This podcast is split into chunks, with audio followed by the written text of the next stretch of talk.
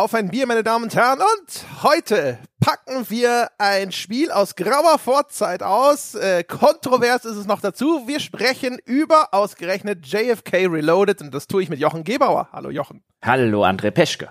Und die Leute werden sich jetzt schon fragen, das ist ja völlig bekloppt. Ich wusste gar nicht, dass es dieses Spiel gibt oder ich habe es zumindest lange vergessen.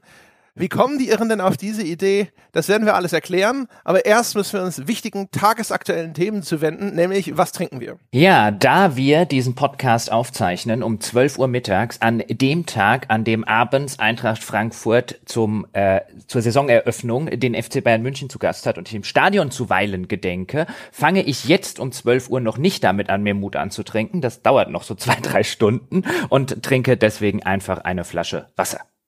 Okay. Mhm. Bei mir ist es immer noch schweineheiß und die einzig gekühlten Getränke in meinem Haus derzeit, weil ich vergessen habe, meine wundervolle 7-Up Free heißt die, glaube ich, die ohne Zucker jedenfalls in den Kühlschrank zu packen, ist Bier. Also habe ich leider keine andere Wahl, als dem äh, Motto des Podcasts gerecht zu werden. Ah, oh, sehr gut. 12 Uhr, was, was, was orgelst du dir rein? Jawohl, ich habe nämlich schon äh, guten Christian, habe ich ja Hörerbier zugeschickt bekommen und das ist eine exzellente Palette, wo man gar nicht weiß, wo man anfangen soll. Und ich fange jetzt hier an sozusagen mit einem Proper Job von der St. Austell Brewery. Ah, ich habe mir gedacht, das ist super. Wenn ich einen Proper Job trinke, dann wird dieser Podcast ja wohl offensichtlich ein Hit. Es besteht keinerlei Zweifel. What could possibly go wrong now? Mhm. Und ich bin, ein, ich bin ein bisschen neidisch. Ich hätte nämlich durchaus Lust, mir jetzt ebenfalls mit dir ein Bier aufzumachen, um 12 Uhr mittags, einfach weil ich kann. Aber das wäre für die Langstrecke, die mir heute noch bevorsteht, wäre das eine ausgesprochen dumme Idee und man wird ja älter und weiser. Das ist richtig. Mhm. Habe ich übrigens hervorragend ausgesucht. Das ist nämlich sehr auf der hopfigen Seite. Ist ein IPA, hat auch nur 5%, ist jetzt also nichts mega dramatisches. Und das ist halt echt, das ist ein gutes Bier. Gutes Sommerbier. Ein bisschen hm. herb, bisschen äh, fruchtig. Wie heißt Proper es nochmal? Job heißt es. Proper Job. Von welcher Proper Brauerei? St. Austell Brewery. St. Austell Brewery. Ja, Jawohl. das ausgerechnet hier. Wer hat's geschickt? Der Christian hat es geschickt. Der Christian, der Christian schickt. Der gute Christian. Der gute Christian. Mir schickt mhm. er nix aus der St. Austell Brewery. Ja, hat er vielleicht, hat er hier etwa, hat er hier etwa Lieblingspodcaster? Aha, wo kommt man da hin? Ist bestimmt äh, diese Lieferkettenproblematik, von der alle reden. Ja, also es ist ein, eindeutig eine Problematik, dass du Bier hast und ich nicht und es auch noch gut schmeckt und ich nicht. ja, er ist auch noch ein IPA. Ne? Ja, es ist echt schlimm. Ja, ja Christian, hättest nicht mal was Isländisches rausjagen können. Vielleicht ist aber auch der Christian ein äh, kommunistischer Spion, der hier einen Keil zwischen uns treiben möchte. Lee Harvey Christian. Sozusagen. Ah. Ah, aber nicht mit uns. Haha, das haben wir auch noch rechtzeitig gemerkt hier, Christian. Da hast du gedacht, aber nee. Sind wir ihm gerade noch auf die Schliche gekommen. Ich oh. möchte übrigens auch betonen, ja, die, diese äh, zersetzenden Tendenzen muss ich zwar verurteilen, aber die Methode ist schon okay. Ja, aber wieder die Spaltung der Podcaster. Mhm. Das ist, äh, Vielleicht müssen wir so ein Komitee hier mal einrichten, ja, und äh, äh, kommunistische Umtriebe in unserer Hörerschaft genauer Weißt du, wir könnten da einen gewissen McCarthy fragen. ja, ja, ja, klingt hervorragend. Ach ja, da. Ah, haben wir gerade nochmal schön einen Schluck genommen. Und dann können wir anfangen, würde ich sagen. Ne? Ja. Weil du hast ja eh kein Bier zu trinken. ha, ha, ha. Ja, ja, okay. Ich werde heute Abend noch mehr als genug trinken. Ja, ja. erst um mir Mut anzutrinken, dann um die äh, wahrscheinlich unvermeidliche Niederlage mir in irgendeiner Form schön zu trinken und später dann noch irgendwie Frust trinken. Und zwischendrin ja auch noch äh, hier, weiß ich nicht, Motivationstraining. Du musst dir ja deine Mannschaft anfeuern, das verbraucht ja Kalorien. Das ist natürlich richtig, ja, jetzt wo du sagst. Und bei den Witterungsbedingungen da draußen, das heißt ja immer, man muss hydriert bleiben, ist ganz mhm. wichtig, viel Flüssigkeit zuführen. Ist es, ist mhm. es. Also der, äh, würde ich sagen, alle Ärzte stimmen zu. Korrekt. Aber gut, reden wir über äh, John Fitzgerald Kennedy. Reloaded. Reloaded. Ja, reloaded. Erzähl doch mal den Menschen da draußen, was zur Hölle das eigentlich ist. Denn als du es gesagt hattest und äh, vorgeschlagen hast, wir, wir, wir könnten darüber mal reden, ist mir auch so dunkel im Hinterkopf. Warte mal, war das nicht so ein Attentatsding? Ich habe das nie gespielt, ich habe das nie näher verfolgt und es kam mir so vor wie aus der Ursuppe und ich stand wahrscheinlich genauso wie die Menschen dort draußen da und haben gedacht, warum will er denn jetzt darüber reden? Das ist eine gute Frage und ich werde sie jetzt auch beantworten. Äh, das ist einer dieser Fälle, wo hinterher keine offenen Fragezeichen bleiben werden. Hm. Beziehungsweise, ich weiß gar nicht so recht, wie ich drüber gestolpert bin, aber die Leute werden sich vielleicht erinnern. Wir haben eine Reihe von englischsprachigen Interviews namens Well Played für unsere Bäcker. Und ähm, bei Well Played äh, habe ich mehrheitlich, wenn nicht sogar ausschließlich Menschen interviewt, die kontroversen Shit gemacht haben. Ja, also Derek Smart, bekannter Kritiker von Star Citizen, aber auch bekannte kontroverse Persönlichkeit, äh, den Macher von Super Columbine Massacre RPG, Danny Lidoni und äh, Vince Desi, den äh, Eigentümer von Running with Scissors, die die Postal-Spiele gemacht haben. So, und jetzt bin ich durch Zufall irgendwann wieder äh, erinnert worden daran, dass es JFK Reloaded gibt, ein Spiel aus dem Jahre 2004, damals nur in digitaler Distribution, also nur als Download erschienen und es wird auch sehr gleich schnell klar werden, warum das so passiert ist. Denn äh, das ist ein extrem kleines, gekapseltes Spiel, in dem man eben in die Schuhe oder die Rolle von Lee Harvey Oswald schlüpft, den Attentäter, der John F. Kennedy erschossen hat. Man sitzt also im sechsten Stock des Schulbuchlagerhauses. Die äh, Kolonne sozusagen, die Fahrzeugkolonne des Präsidenten kommt dort in Dallas, Texas, die Houston Street herunter, biegt dann auf die Elm Street ein, das ist die Straße, auf der das Attentat stattfindet. Und dein Job, deine Aufgabe, die dir vom Spiel gestellt wird, ist es, dieses Attentat bis ins Detail zu reproduzieren.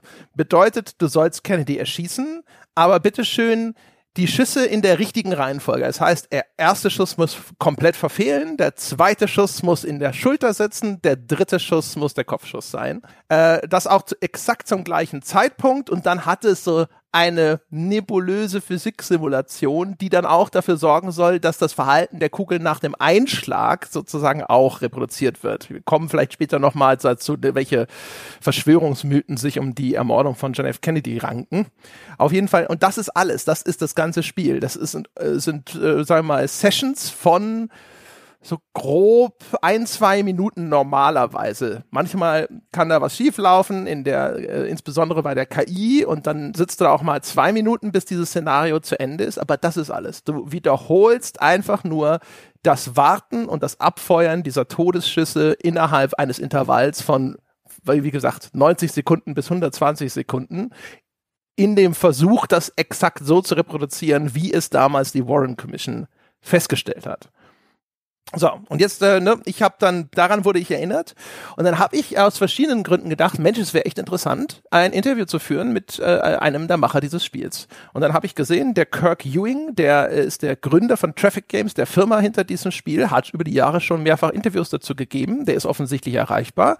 Der war auch relativ leicht recherchierbar. Dann habe ich den mal angefragt und dann haben wir dieses Interview auch gemacht, weil ich verschiedene Aspekte an dem Spiel nachträglich tatsächlich interessant fand. Es war damals natürlich erstmal ein Riesenaufreger, weil es natürlich erstmal in seiner Prämisse sehr geschmacklos ist. Aber ähm, ich habe dann gesehen, dass der Ewing damals auch schon gesagt hat, er kommt aus dem Dokumentarbereich und er wollte mal einfach eine historische Szene gekapselt als interaktive Simulation nachstellen und aus verschiedenen Gründen, durchaus auch die einkalkulierte Provokation, erschien ihm jetzt dieses Kennedy-Attentat besonders geeignet.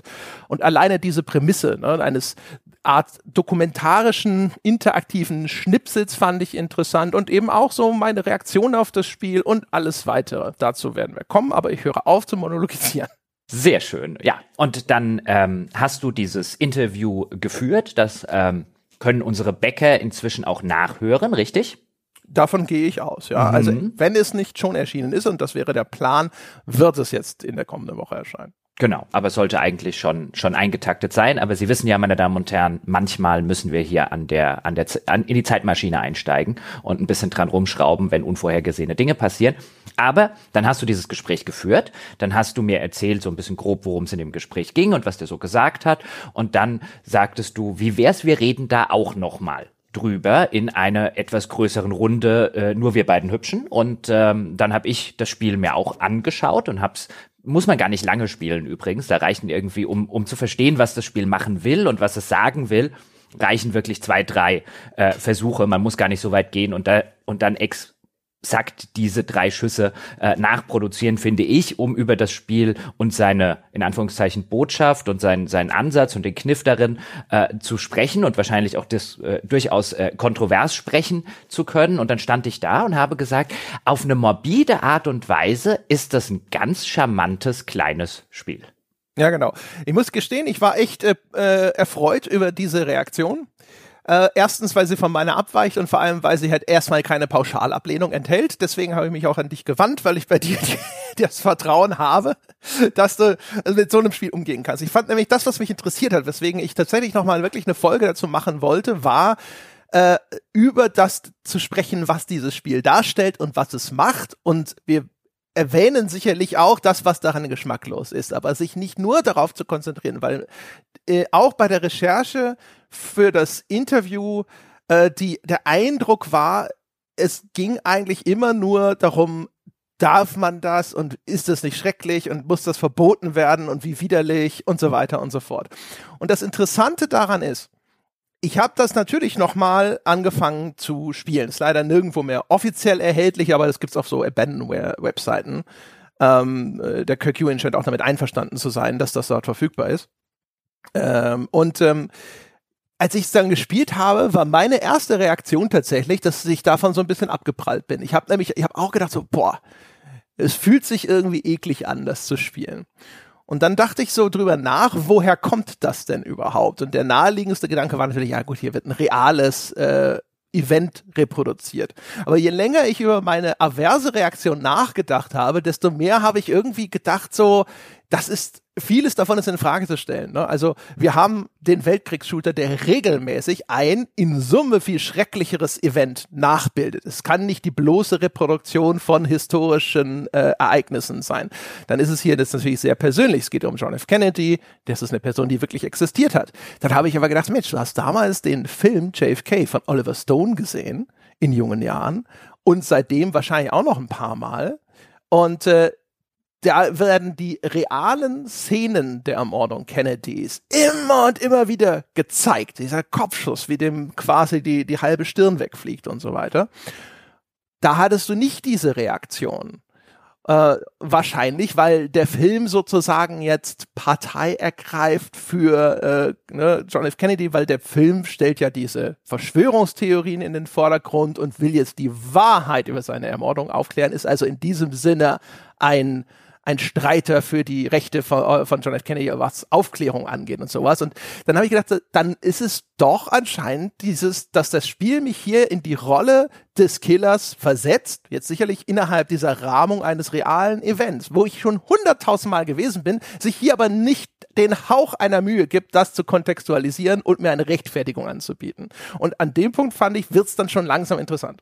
Oh, jetzt, das waren jetzt einige Aspekte. Ich fange mal ganz vorne an, nämlich mir ging das nicht so wie dir. Ich finde, das, das hat mich nicht abgestoßen. Ich finde es übrigens auch nicht geschmacklos. Ich finde es morbide, deswegen äh, äh in, in, in meiner äh, Eingangssache auf morbide Art und Weise charmant. Das ist der morbide Teil, also der der, die, die, die Hinrichtung letztlich eines, eines real existierenden Menschen und sie bemühen sich ja auch, so simpel und ähm, grafisch schlicht wie das Spiel gemacht ist. Also es gibt zum Beispiel die ganzen ähm, Passanten und Zuschauer, die am Wegesrand dieser Präsidentenkolonne standen, die werden vom Spiel erst gar nicht abgebildet. Aber John F. Kennedy, vom, von den Gesichtszügen her, da haben sie sich ein bisschen Mühe gegeben. Und wenn man den dann im äh, Fernrohr des Snipergewehrs sieht, dann sieht er tatsächlich auch aus wie John F. Kennedy. Und das ist durchaus morbide, aber aus den von dir schon genannten Gründen, nämlich angesichts der Tatsache, was wir so alles mit ähm, äh, mit, mit, mit viel weniger Hintergrund und Kontextualität eigentlich äh, im, als, als Spieler im Laufe unserer Spielerkarriere gespielt haben, stößt mich das hier nicht ab, weil dann für mich persönlich, ja, ich kann verstehen, warum das für Leute so ist. Ich finde das eine vollkommen legitime Reaktion. Aber ich sitze dann da und denke mir, naja, um, um davon abgestoßen zu werden, müsste ich mal allein von den ganzen Massenmord-Shootern, die ich schon in meinem Leben gespielt habe, abgestoßen sein. Und auch da hatten wir es ja auch häufig drüber, wenn es dann um Thema Gewalt und Spiele geht. Da, da haben Spiele für mich einen quasi per se, ähm, zumindest die Spiele, die ich bislang gespielt habe, haben da einen so hohen Abstraktionsgrad von der Realität, ähm, dass ich dann nicht dahin komme, dass ich da, mich dann wirklich abgestoßen oder so davon fühle. Äh, Im Gegenteil, ich saß dann da und ja, es ist morbide, ähm, aber ich saß dann da und das, was es machen will, dieses Spiel, nämlich mich etwas nachspielen zu lassen, was ja im Kern dieser ganzen John F. Kennedy Verschwörungsmythologie steckt, nämlich dass Lee Harvey Oswald mit dem zur Verfügung stehenden Gewehr auf Basis der Entfernung, aus der er geschossen hat und ähm, mit seinem äh, leidlichen Training am Gewehr eigentlich, so behaupten es dann viele der Verschwörungstheoretiker, keine Chance gehabt hätte, diese Schüsse so abzufeuern, wie er sie abgefeuert hat. Das seien gewissermaßen drei Jahrhundertschüsse am Stück gewesen oder zumindest zwei. Der erste, äh, der erste schlägt ja fehl und das auch noch in der kurzen Abfolge, wo die Schüsse abgegeben worden sind. Das sei vollkommen unrealistisch. Und jetzt hinzugehen und zu sagen, ich habe hier ein interaktives Medium. Diese Diskussion hätte Lee Harvey Oswald diese Schüsse abgeben können, ja oder nein. Die wird seit eigentlich seit 1963, als das Attentat stattgefunden hat. Seitdem wird die diskutiert, wird kontrovers diskutiert, wird auch in Medien, du hast den JFK-Film jetzt schon genannt, immer mal wieder dargestellt. Bei dem JFK-Film, ähm, das weiß ich noch, da heißt es dann die magische Kugel, so nennt gewissermaßen Oliver Stone das Ganze, wenn er dann Kevin Costner die, die, die Flugbahn der Kugeln vor Gericht nachproduzieren äh, oder nachstellen lässt. Und dann heißt es dann, das müsste ja eine magische Kugel gewesen sein, um all das auslösen zu können. Also man nimmt diesen zentralen Aspekt dieser Verschwörungsmythologie, der auch schon zigfach durchgekaut wurde, hat aber jetzt ein interaktives Medium und jetzt geht man hin und dann sagt man einfach, dann spielen wir das doch mal nach dann stellen wir die Szene doch einfach mal nach mit der zu uns zur Verfügung stehenden interaktiven Mitteln des Jahres 2004 war das, glaube ich, und stellen das nach. Und dann kann jeder mal ausprobieren, sind diese Schüsse so realistisch, wie sie stattgefunden haben, ja oder nein? Und dann kann man ja möglicherweise zu der äh, Überzeugung kommen, ja, das geht schon irgendwie, oder zu der Überzeugung kommen, das ist ja vollkommen unrealistisch. Aber diese Interaktivität in diese seit langem schwelende Frage reinzubringen, das ist der Teil, den ich charmant finde, weil der macht mit dem Medium mal etwas, was ich glaube ich, noch nirgendwo gesehen habe. Und das würde ich jetzt unter so einem dokumentarisch-künstlerischen Aspekt durchaus verorten, auch wenn es billig ist und auch wenn es provokant ist und auch wenn es morbide ist. Aber das, das gefällt mir eben auf der Ebene, was es mit dem Medium tut. Ähm, zumal wir ja auch schon häufig darüber gesprochen haben, wie das Medium spielt durch die Interaktivität ähm, äh, einen selbst eben in eine Rolle bringen kann, ähm, wo man dann gewisse Dinge auch einfach äh, selbst nachspielt und sie nicht einfach nur erzählt oder gezeigt bekommt. Also unter dem Strich ja, man muss das Ding nicht länger als zwei oder dreimal spielen und das sind dann zwei oder drei Minuten, aber das hat was, was die meisten anderen Spiele nicht haben. Ja, genau. Also das ist ne, das ist so der Grund, warum ich dann hinterher gedacht habe, es wäre echt interessant, mal drüber zu sprechen, weil mir ging es eigentlich, je länger ich drüber nachgedacht habe und je genauer ich es mir auch angeschaut habe, desto mehr dachte ich so, Mensch, das macht ja schon eigentlich ganz interessante Dinge hier. Also ne, man muss sich das schon, man da, darf keine falschen Vorstellungen haben. Wir haben das Jahr 2004, es ist ein sehr kleines Team, das das gemacht hat, mit einem Budget von ungefähr 80.000 Dollar umgerechnet. Das ist ein äh, Team aus Schottland, die das gemacht haben. Ähm, die übrigens alle anonym bleiben wollen, außer Kirk Ewing. hat im Interview gesagt, die Vereinbarung war, dass er sozusagen die ganze Prügel einstecken muss. Ja, und alle anderen dürfen äh, anonym bleiben und sich hinter seinen breiten Schultern verstecken, sinngemäß paraphrasiert. Genau. Und ähm, also die wussten schon auch, äh, dass das, dass das äh, kontrovers sein würde. Es hat dann hinter eine viel größere Kontroverse sogar noch ausgelöst als erwartet. Die sind dann eine Zeit lang irgendwie in allen größeren US-Medien geprügelt worden. Das Spiel wurde auch noch ausgerechnet zum 40. Jahrestag des Kennedy-Attentats äh, veröffentlicht, also am 22. November 2004. Es gab auch noch einen Wettbewerb für denjenigen, der am nächsten an die äh, Nachstellung des Originalattentats rankommen sollte. Und ähm, ne, das ist so, das sind so ein bisschen vielleicht die geschmackloseren Komponenten. Ähm, und die Idee unter anderem, wie proklamiert von Kirk Ewing, war auch, dass er damals schon gesagt hat, er fand Verschwörungsmythen scheiße und lächerlich und das Spiel sollte einen Beitrag leisten, diese zu entkräften. Und das Interessante daran ist, dass das Spiel an einigen Stellen meiner Meinung nach dafür ne, durchaus was leistet, aber an anderen Stellen exakt in die entgegengesetzte Richtung arbeitet, ja, und sogar eigentlich die Verschwörungstheorien glaubhafter erscheinen lässt. Und das fängt damit an, dass du da oben also sitzt in diesem Fenster des Schulbuchlagerhauses. Ich habe auch mal überprüft, haben sie denn die wichtigsten Fakten, also das Layout zum Beispiel von mhm. diesem Delay Plaza, auf dem das stattfindet, die Zusammensetzung, die Platzierung dieser Kolonne, die da runterkommt und sowas tatsächlich ordentlich nachgebildet. Und dann muss ich sagen, das ist schon eigentlich größtenteils korrekt. Das einzig wichtige Detail, das sie unterschlagen, ist, dass das ähm, Zielfernrohr an dem Gewehr von Lee Harvey Oswald eine kleine Macke hatte. Deswegen geht nämlich sein erster Schuss auch komplett daneben.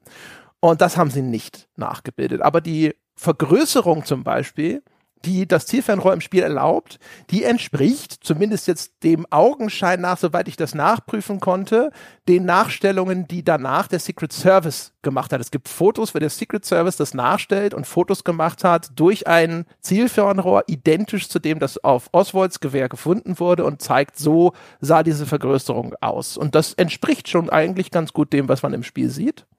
Und was du aber merkst, ist zum Beispiel diese Autokolonne, die kommt die ganze Zeit langsam auf dieser Houston Street auf dieses Schuhbuchlagerhaus zu.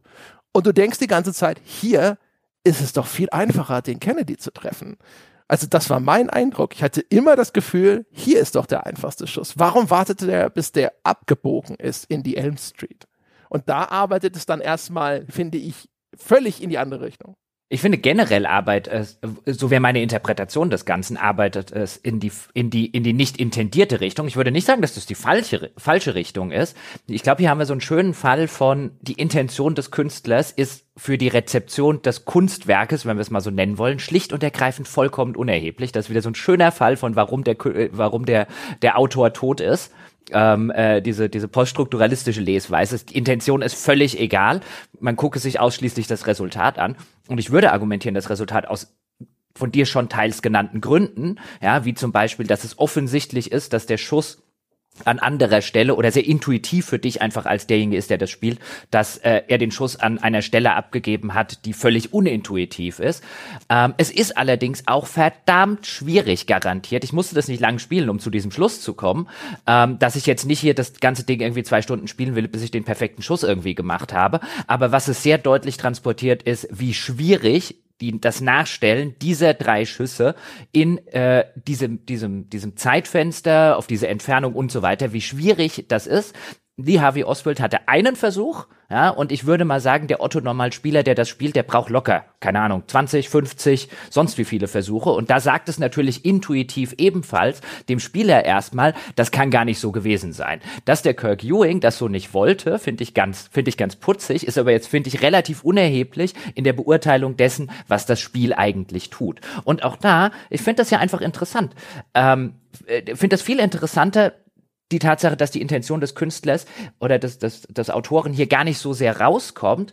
Ähm, denn, wie ich vorher schon sagte, diese schwelende Diskussion um waren diese Schüsse unter den genannten Bedingungen in irgendeiner Form realistisch, ähm, die, die, wie gesagt, die schwelt ja weiter und was das Spiel schön darstellt, ist, die sind eigentlich verdammt unrealistisch. Das heißt nicht, dass es nicht, dass Lee Harvey Oswald das nicht hätte machen können. Es war nur sehr, sehr unwahrscheinlich, das so zu tun, wie er es getan hat. Und dann geht eben der Mensch, und so nähren sich ja Verschwörungsmythen sehr gerne, dann geht der Mensch hin und sagt, boah, das ist mir viel zu viel Zufall auf einem Haufen. Ich kann nicht glauben, dass das so passiert ist. Und dann kommst du eben an den Punkt, wo viele Verschwörungstheorien dann eben einsteigen und sagen, es muss eine andere Erklärung dafür gegeben haben, die hier basiert auf viel zu vielen Zufällen. Das Problem ist allerdings, dass die Realität auf sehr, sehr vielen Zufällen basiert. Hier haben wir jetzt ein Attentat, das gelungen ist. Ähm, wir könnten wahrscheinlich über keine Ahnung wie viel Tausende an irgendwelchen Stellen unterbundene Attentate auf US-Präsidenten reden. Wir von denen kriegen wir aber nichts mit. Wir sehen immer nur das eine, das Erfolg hat. Und um Erfolg zu haben bei einer solchen Attentatsgeschichte, wie wir sie hier haben, müssen einfach verdammt viele Zufälle auf einen Haufen kommen, weil ansonsten dieses Attentat früher oder später entdeckt wird, aufgedeckt wird, verhindert wird oder eben schief geht, weil die Leute vorbeischießen. Aber selbst bis zu dem Schusspunkt ähm, kommen nicht sonderlich viele. Ich hatte irgendwann mal eine Zahl gelesen, wie viel, wie viel potenzielle Attentate der Secret Service im Laufe der Jahrzehnte oder Jahrhunderte verhindert hat. Und es waren absurd viele. Wir sehen aber immer nur das eine, nämlich das, was Erfolg hat. Und zu dem Erfolg gehört wahrscheinlich dazu, ähm, dass das unrealistisch ist, äh, wie, wie es hier passiert ist, dass das eben ein Glücksschuss war, weil anders ist der Erfolg nicht zu erklären. Und das finde ich ganz spannend, dass das Spiel das in so einem kleinen Mikrokosmos einfach darstellt. Ja, wobei ehrlich gesagt, also mein Erleben war sogar anders. Also ich habe ähm, nach dem Spiel eigentlich gedacht, äh, finde das viel realistischer jetzt, dass der Oswald diese Schüsse abgeben konnte. Also ein Teil der Verschwörungstheorien war zum Beispiel, dass der Zeitraum viel zu kurz war, um diese Schüsse abzugeben mit dieser Art von äh, Gewehr, also ein Repetitiergewehr, das einzeln nachgeladen werden muss nach jedem Schuss. Und ähm, das Spiel simuliert dieses Nachladen und ich habe mal die Zeit gestoppt, die es zum Nachladen benötigt. Und das sind so zwei irgendwas Sekunden. Ich habe das Gefühl, es ist vielleicht ein Ticken zu schnell, weil ich gelesen habe, dass das Gewehr von einem Experten bedient ungefähr 2,4 Sekunden vielleicht zum Nachladen braucht oder sonst irgendwas, aber das sind ja eh alles Schätzungen. Äh, also das bildet es zum Beispiel ganz gut ab. Und wenn man so hört, ja, der Oswald hat diese Schüsse in einem Zeitraum von 4,8 bis äh, 7 Sekunden abgegeben, ist der offizielle Bericht der Warren Commission gewesen, dann klingt das saukurz und man denkt sich so, boah, ja, das stimmt, das ist ja wirklich pro Schuss total wenig Zeit. Aha, ja, das kann ich mir wirklich nicht vorstellen. Und dann machst du das selber und dann fällt dir vielleicht auf, dass du eh schon falsch drüber nachgedacht hast, weil der erste Schuss ist ja der Moment, wo die Uhr überhaupt anfängt zu laufen. Das heißt also, die, die, diese vier bis äh, fünf bis sieben Sekunden sind ja nur für die nächsten zwei Schüsse.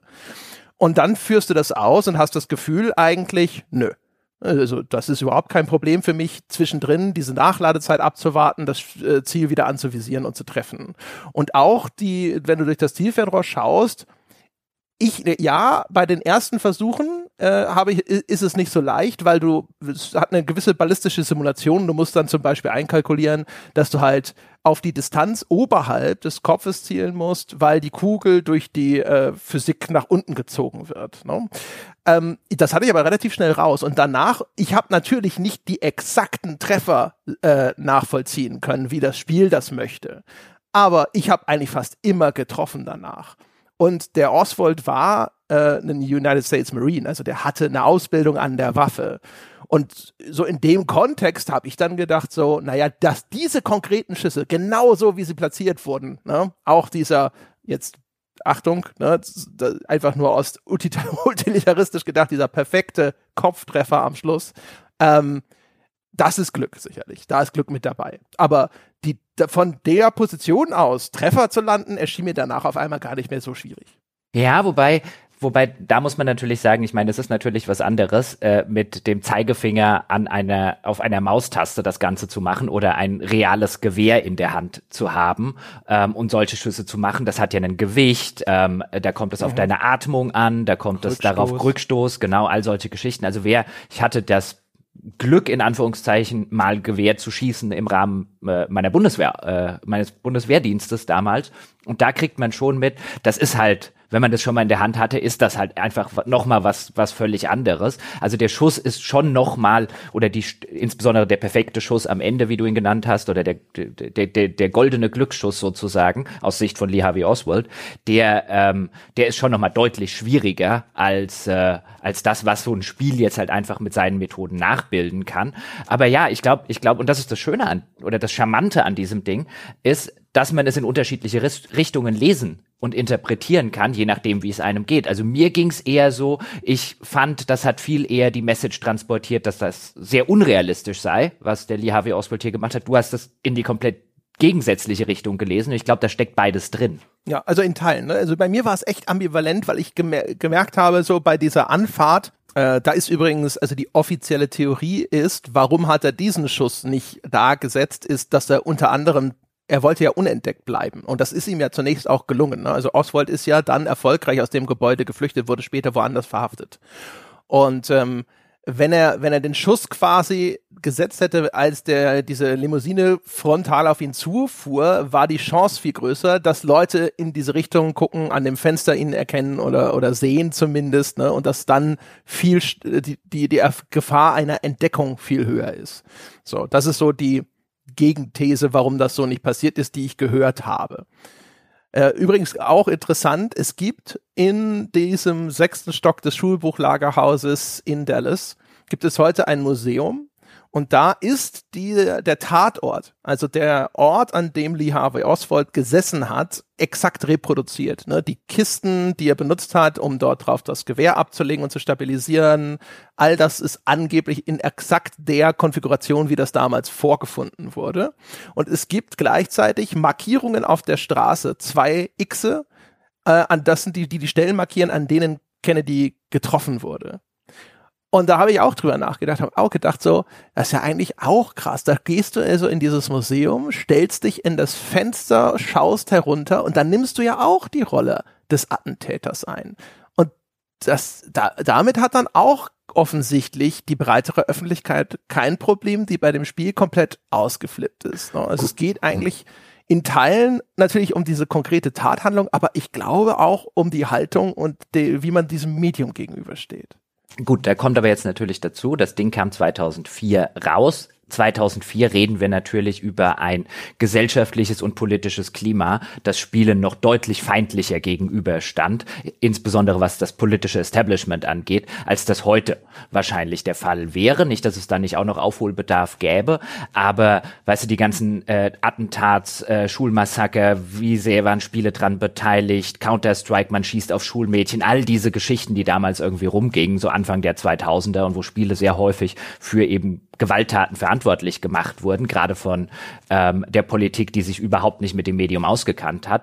Ich meine, da hätte ich jetzt egal wie das dargestellt worden wäre, und man kann es bestimmt noch auf eine Art und Weise auch inszenieren, wenn man da vielleicht auch mehr Budget und so weiter hätte, die weniger vor den Kopf stoßend oder morbide für viele Leute ist. Aber ich glaube, egal wie sie es damals gemacht hätten, sie hätten exakt das gleiche Echo bekommen. Heute wäre das, glaube ich, deutlich anders. Also nicht, dass Meinst es, du? ja, ja, also nicht, dass es das nicht immer noch gäbe. Also damals, was, was ja interessant war, waren, dass sich natürlich auch äh, die, die hohe Tiere der US-Politik zu Wort gemeldet haben, unter anderem Ted Kennedy, der Senator, der Bruder von John F. Kennedy, der äh, es despicable, also widerwärtig äh, genannt hat, mehrere andere Senatoren, so Joe Lieberman und so weiter, John Kasich was, war, glaube ich, auch dabei, so äh, etwas höher oder hohe Polittiere eben äh, in dem Zeitpunkt, wo das äh, erschienen ist in den USA, haben sich da halt mit nachvollziehbar aus ihrer Perspektive, insbesondere natürlich, wenn es dein Bruder ist, ähm, äh, zu Wort gemeldet. Ich glaube, das gäbe es heute immer noch.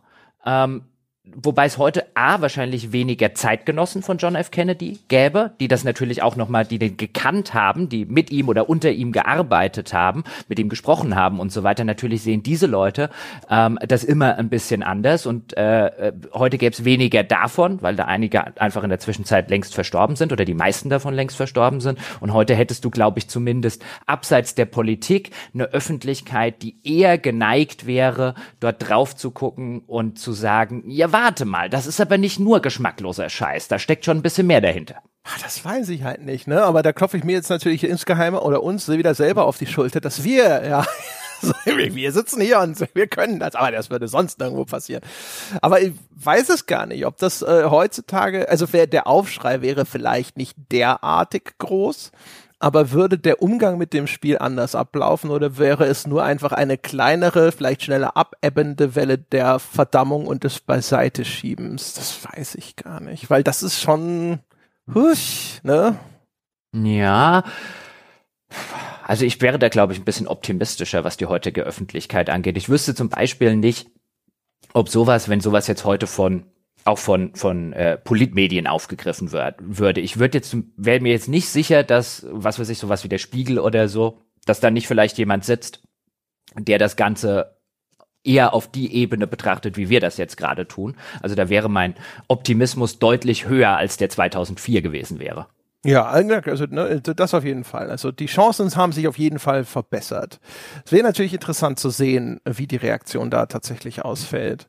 Werden wir aber wahrscheinlich nicht. Also der Kirk Ewan hat auch erzählt, dass er über die Jahre immer mal wieder Zuschriften bekommen hat, die ihn gefragt haben, ob er das nicht irgendwie neu auflegen wolle, damit es auch besser auf vielleicht auf modernen Maschinen läuft oder ähnliches. Und äh, das klang so, als ob er damit vielleicht zwischendrin mal kurz geliebäugelt hätte, es dann aber doch immer wieder verworfen hat. Also es sieht nicht so aus, als ob das passieren würde. Und ansonsten, das Interessante ist ja auch, kannst du dir vorstellen, dass überhaupt in der heutigen Landschaft von Computerspielentwicklung so ein Spiel entwickelt würde? Weil ich habe das Gefühl, es ist in der Hinsicht auch ein Kind seiner Zeit, dass es überhaupt gemacht wurde. Naja, auch heute haben wir doch noch den Fall, dass du in einem Sniper Elite Hitler erschießen kannst, oder?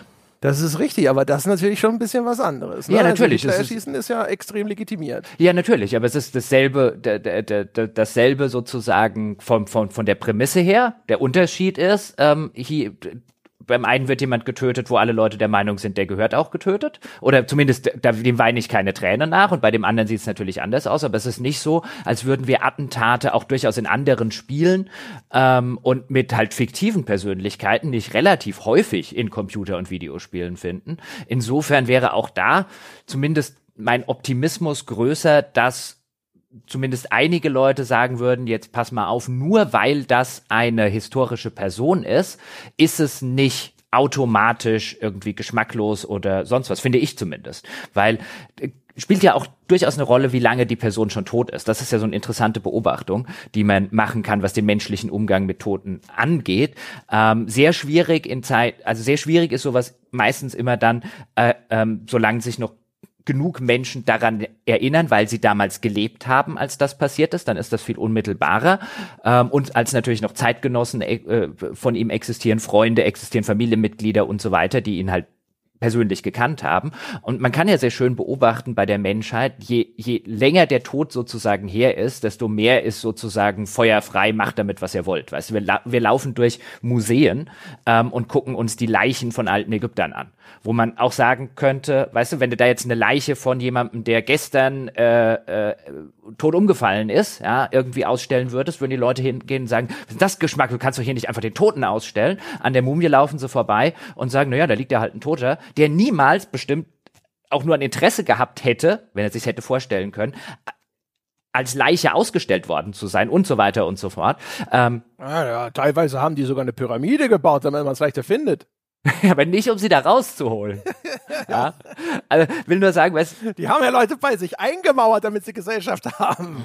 Ja, ja, aber das, oder, oder die, diese Körperweltenausstellung zum Beispiel, wo ja durchaus Exponate waren, wo die Menschen, die die zur Verfügung gestellt haben, explizit damit einverstanden waren, dass das ausgestellt wurde. Und trotzdem gab es eine gewaltige moralische Diskussion, ob das irgendwie okay ist, Leichenteile von echten Menschen da und so weiter. Und wie gesagt, gleichzeitig laufen wir. Äh, lau da gab es aber, glaube ich, auch eine Kontroverse um das Sourcing, ne? Dass das auch aus so dritte Welt. Ich glaube, es gab ja, da gab's durchaus da, nicht unberechtigte Kontroversen um diese Ausstellung. Nee, nee, da, ich will nicht sagen, dass alle Kritik an der Ausstellung äh, äh, unberechtigt gewesen ist, aber auch der Teil eben auf den ich mich jetzt beziehe, so echte Leichenteile von echten Menschen, die damit einverstanden waren, so wie ich es in Erinnerung habe, war das nicht nur das, also das will ich gar nicht ausklammern, dass es da berechtigte Kritik gab, aber auch an diesem Teil hat sich ja schon eine gewaltige ethische Diskussion entzündet, ob das Ganze okay ist. Und wie gesagt, gleichzeitig laufen wir an, an der Leiche eines, eines seit keine Ahnung wie viel tausend Jahren Toten äh, vorbei und finden das äh, finden das völlig normal, dass wir sozusagen in der Hinsicht die die die Leiche kulturell entehren. Ähm, und das ich habe das ja nur als Beispiel genommen. Man sieht sehr schön, je kürzer das her ist, desto schwieriger ist mhm. das Ganze.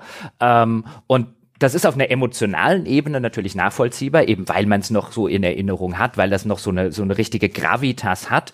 Ähm, ich habe zum Beispiel bei meinen Eltern gesehen.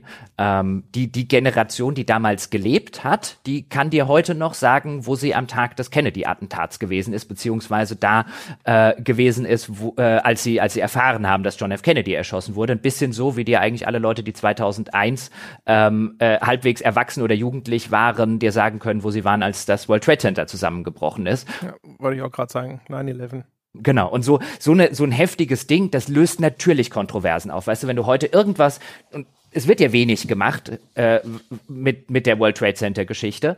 Äh, ich könnte mir vorstellen, in, keine Ahnung, 50, 100 Jahren gibt's zig Sachen, wo das Ganze mit dem World Trade Center äh, fiktiv, so als Thriller, als sonst was, vielleicht gibt's irgendwann den, den, den, der ist da reingeflogen, Simulator. Ein bisschen so wie hier bei Kennedy, weil Verschwörungsmythen über äh, den 11. September, auch da könnte man ja so ein Spiel machen. Ja, ist das realistisch, dass die diese Flugzeuge so geflogen haben? Ich würde sogar wetten, irgendwann gibt's das ganze Ding, ist nur heute unvorstellbar. Ja, also unvorstellbar ist es ja heute nicht. Ne? Nur natürlich jetzt heutzutage wäre die Aufregung extrem groß und wenn jetzt der gleiche Abstand gewählt würde, wie im Falle von JFK Reloaded, dann würden wir erst 2041 äh, dieses Spiel vorgesetzt bekommen. Also das, ich weiß ja nicht, das kann ich mir relativ gut vorstellen. Insbesondere vor allem, weil wir haben ja jetzt auch einen völlig anderen Indie-Sektor. Also eigentlich hätten sie sich die Wahrscheinlichkeit, dass solche Spiele entstehen, deutlich erhöhen sollen. Weil der Marktzugang war damals erheblich schwächer. Also der Kirk Julian hat auch erzählt, sie haben mit dem Spiel gerade so dieses kleine Produktionsbudget wieder eingespielt obwohl es eine gigantische Medienöffentlichkeit bekommen hat. Und das hat sicherlich zum einen damit zu tun, dass die Provokation alleine nicht genug ist, um Spiele zu verkaufen, hat aber auch damit zu tun, dass sie es halt damals rein digital vertreiben konnten, weil natürlich kein einziger Publisher das Ding auch nur mit der Kneifzange angefasst hat. Und das, den hätten sie gebraucht, um es als Box in die Läden zu bringen. Und 2004 war das noch der Hauptvertriebskanal. Mhm. Ähm, aber lass mich, lass mich kurz noch was fragen. Einfach ja. nur, äh, äh, was deine unwillkürliche Reaktion ist und vielleicht auch die von Zuhörerinnen und Zuhörern da draußen. Wenn ich jetzt sage, es kommt ein Spiel raus, in dem du das Attentat an Abraham Lincoln von John Wilkes Booth aus seiner Perspektive nachspielen könntest. Glaubst du, es gäbe einen Aufschrei? Das ist exakt das Beispiel habe ich auch auf der Liste. Ah, nein, nein, nein, völlig egal. Genau. Das, das ist tatsächlich genau. Weil das ist dann, das ist Geschichte und nicht nur jüngere Vergangenheit. Das ist, glaube ich, äh, für die Menschen ein völliger Unterschied. Ne? Insbesondere, was bei der Kennedy hinzukommt, ist halt, es gibt die Zeitzeugen und es gibt vor allem die Angehörigen. Und die Vorstellung, dass der Bruder und Kinder und sonstige Hinterbliebene damit konfrontiert werden, dass es jetzt ein Spiel gibt, in dem die Ermordung ihres Bruders, ihres Vaters, ihres Ehemanns und so weiter in Endlosschleife repliziert werden soll, da kann ich auch schon verstehen, dass man daran Anstoß nimmt. Einfach nur an diesem Gedanken.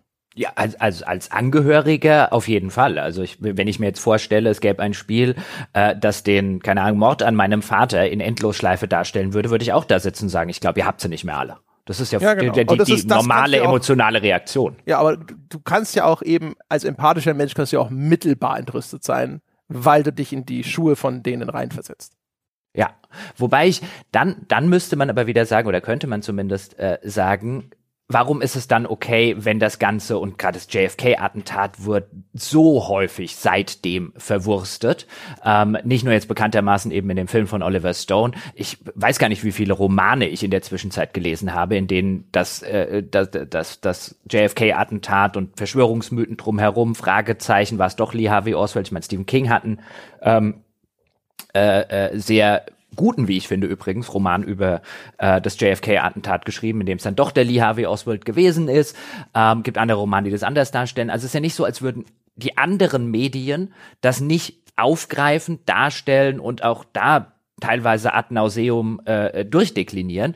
Hier haben wir es halt mit natürlich hast du hier die Interaktivität, aber du hast halt auch noch mit einem Medium zu tun. Und ich glaube, das ist die große Schwierigkeit bei der Geschichte, dem halt sehr, sehr viele Menschen noch keine Kunsthaftigkeit quasi a priori unterstellen. Bei Romanen oder mhm. bei, bei Büchern und bei Filmen und so weiter, da gibt's eigentlich einen gesellschaftlichen Konsens. Ja, ja, das kann auch schon Kunst sein. Und der ist, glaube ich, bei Spielen außerhalb von denjenigen, die das, die, die Medien sehr regelmäßig konsumieren, ist dieses, diese Erkenntnis oder diese Geisteshaltung halt einfach nicht vorhanden.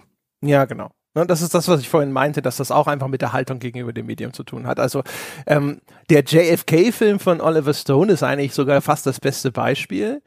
Man kann zur Zeit des Erscheinens vielleicht sogar noch sagen, so okay, das war vielleicht auch einfach eine Zeit, wo man selber unwissender war. Ich habe den auch gesehen.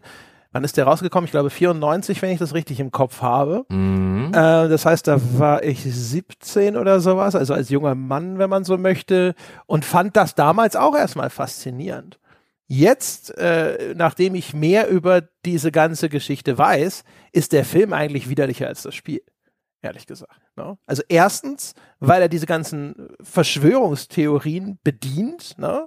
und in einer Art und Weise auch popularisiert hat, wie wahrscheinlich nichts anderes. Und wenn man sich heute umschaut, ne, welche Probleme wir damit haben, dass diese Verschwörungstheorie Szene, nenne ich das dann mal, ja, äh, über das Internet und Social Media anscheinend angewachsen ist oder zumindest sich viel stärker zu einer kohäsiven Form zusammengefunden hat ne, und welche Stilblüten das heutzutage treibt, äh, ist es ja grauenvoll. Man könnte ja sagen, das ist zumindest einer von mehreren Zündfunken für eine Entwicklung, die jetzt dann heute da kulminiert in sowas wie QAnon und ähnlichem.